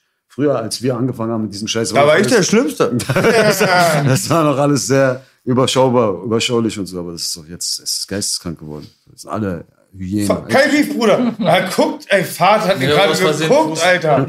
Oh, ich weiß, Sicherheitsabstand. Auf jeden Fall, ihr habt auf jeden Fall den Nagel auf den Kopf getroffen. Nicer Talk. Wir haben uns sehr gefreut, dass ihr gekommen seid. Danke, dass Ich habe ihr eine Frage noch, die will ich noch. Bitte, Baby, bitte, Bitte bitte. schön. Ich bin Mob Deep Fan. Ich dachte immer, diese, ihr habt euch Spuren geschickt. Du hast vorhin über die Blume gesagt, ihr wart richtig zusammen im Studio. Wir haben sogar zusammen das Video in Deutschland gedreht. Danach noch. Also ich habe die Jungs zweimal persönlich getroffen, drei, vier Mal persönlich getroffen. Und ich muss an dieser Stelle nochmal Prodigy, Prodigy Rest in Peace sagen, dass Prodigy mich von allen Amerikanern, auch, auch, auch Havoc, äh, die beiden allgemein, von allen Amis, die ich kennengelernt habe, haben die, auch wenn ich sagen muss, Redman geiler Typ und alle anderen geile Typen, Aber die beiden waren wirklich die, wo ich gemerkt habe, so, ey, das ist wirklich Knowledge mit Street, so auch vom Typ her, so, weißt du, mit denen konnte ich so richtig geiles Gespräch auf Augenhöhe führen. Da hat man halt auch gemerkt, ey, die haben es auch jetzt nicht nötig, so von mir den Max zu machen, sondern man hat einfach diesen, kennst du diesen Moment, wenn du merkst, ey, da redet jemand auf Augenhöhe mit dir, so, der behandelt dich genauso, wie er behandelt werden möchte. Und das hat mir einfach ein sehr geiles Gefühl gegeben, auch beim Videodreh und allgemein mit denen zu sein. Und dann hatten die eine Show in Münster und die waren einfach down to earth mit mir. Und ähm, Was das- nicht gewöhnlich ist für Ami. Absolut nicht. Wobei ich aber auch sagen muss, auch als ich mit Redman gearbeitet habe, Lachkick pur, Bruder, dieser Typ ist ein Monster, Alter. Du lachst dich nur tot. Äh, Digga. Also, aber auf eine andere Art und Weise hat mich das geprägt. Weißt du, war ein anderes prägendes Erlebnis. Natürlich nicht kleiner zu reden, aber das mit Mob Deep war halt auch nochmal so ein anderer Flash so für die Zeitpunkt. Ich sag dir ganz ehrlich, Bobby Valentino ist so, wie du dir Bobby Valentino vorstellst. Er kommt ins Studio, hey, yo, Champagne, Champagne, so. Wir sind irgendwo bei einer Show von ihm. Er hat sechs Huchen. Eine ist unter seinem Arsch, eine ist an seinem Fuß, die andere weint in einer anderen Ecke, weil er sie nicht beachtet. Und er ist da so, hey, Mama, you don't cry und so. Also original Bobby Valentino war es so, Bruder. Und dann zeigt er mir so auf sein Handy Fotos so von sich in seiner Villa. Sechs Frauen nebeneinander strecken Arsch aus. Sechs Frauen ohne Tanga haben Arsch in seinem Gesicht drin. Er macht Selfie. Also so, so habe ich Bobby Valentino. So weißt du? Hauptsache er bumst keine Kinder, dann sind wir down. Ja, ich glaube, sowas hat er nicht gemacht. Also so habe ich nicht das Gefühl bei ihm gehabt. Manchmal sollte man seine Idole nicht treffen wollen. Man wird auf jeden Fall öfters mal enttäuscht, aber Sag es Frauen gibt auch immer. so ein paar andere Ausnahmen. So, ist doch cool, dass du das Aber, ich, erlebt ich, ich, hast. aber wie gesagt, ich, ich, ich, ich verurteile Bobby Valentino nicht dafür. Ne? Ich wollte nur sagen, das war dann für mich so. Warum sollte man? Äh, warum sollte man? Ich hätte auch gerne acht Arsch in mein Gesicht. Ich sage, Hauptsache erwachsener Arsch, dann ist alles okay. Ja? Leute, Ich glaube, ich guck, geh mal raus, ich guck, dass das Auto noch da ist, falls ihr noch irgendwas äh, machen wollt. Zieht Digga, euch Nazizi, das Street-Album rein. das wollte ich gerade sagen, Alter. Zieht euch das rein. Bei dir kommt Nazizi, check den Bruder Hamzo, check PA, Life is Pain, hundertprozentig, ja? Und unterstützt uns weiterhin. Check Wir sind raus, Leute. Yes, baby. Check, check, check, check, check, check, check, check, to check, check, to check, check. Yes, baby.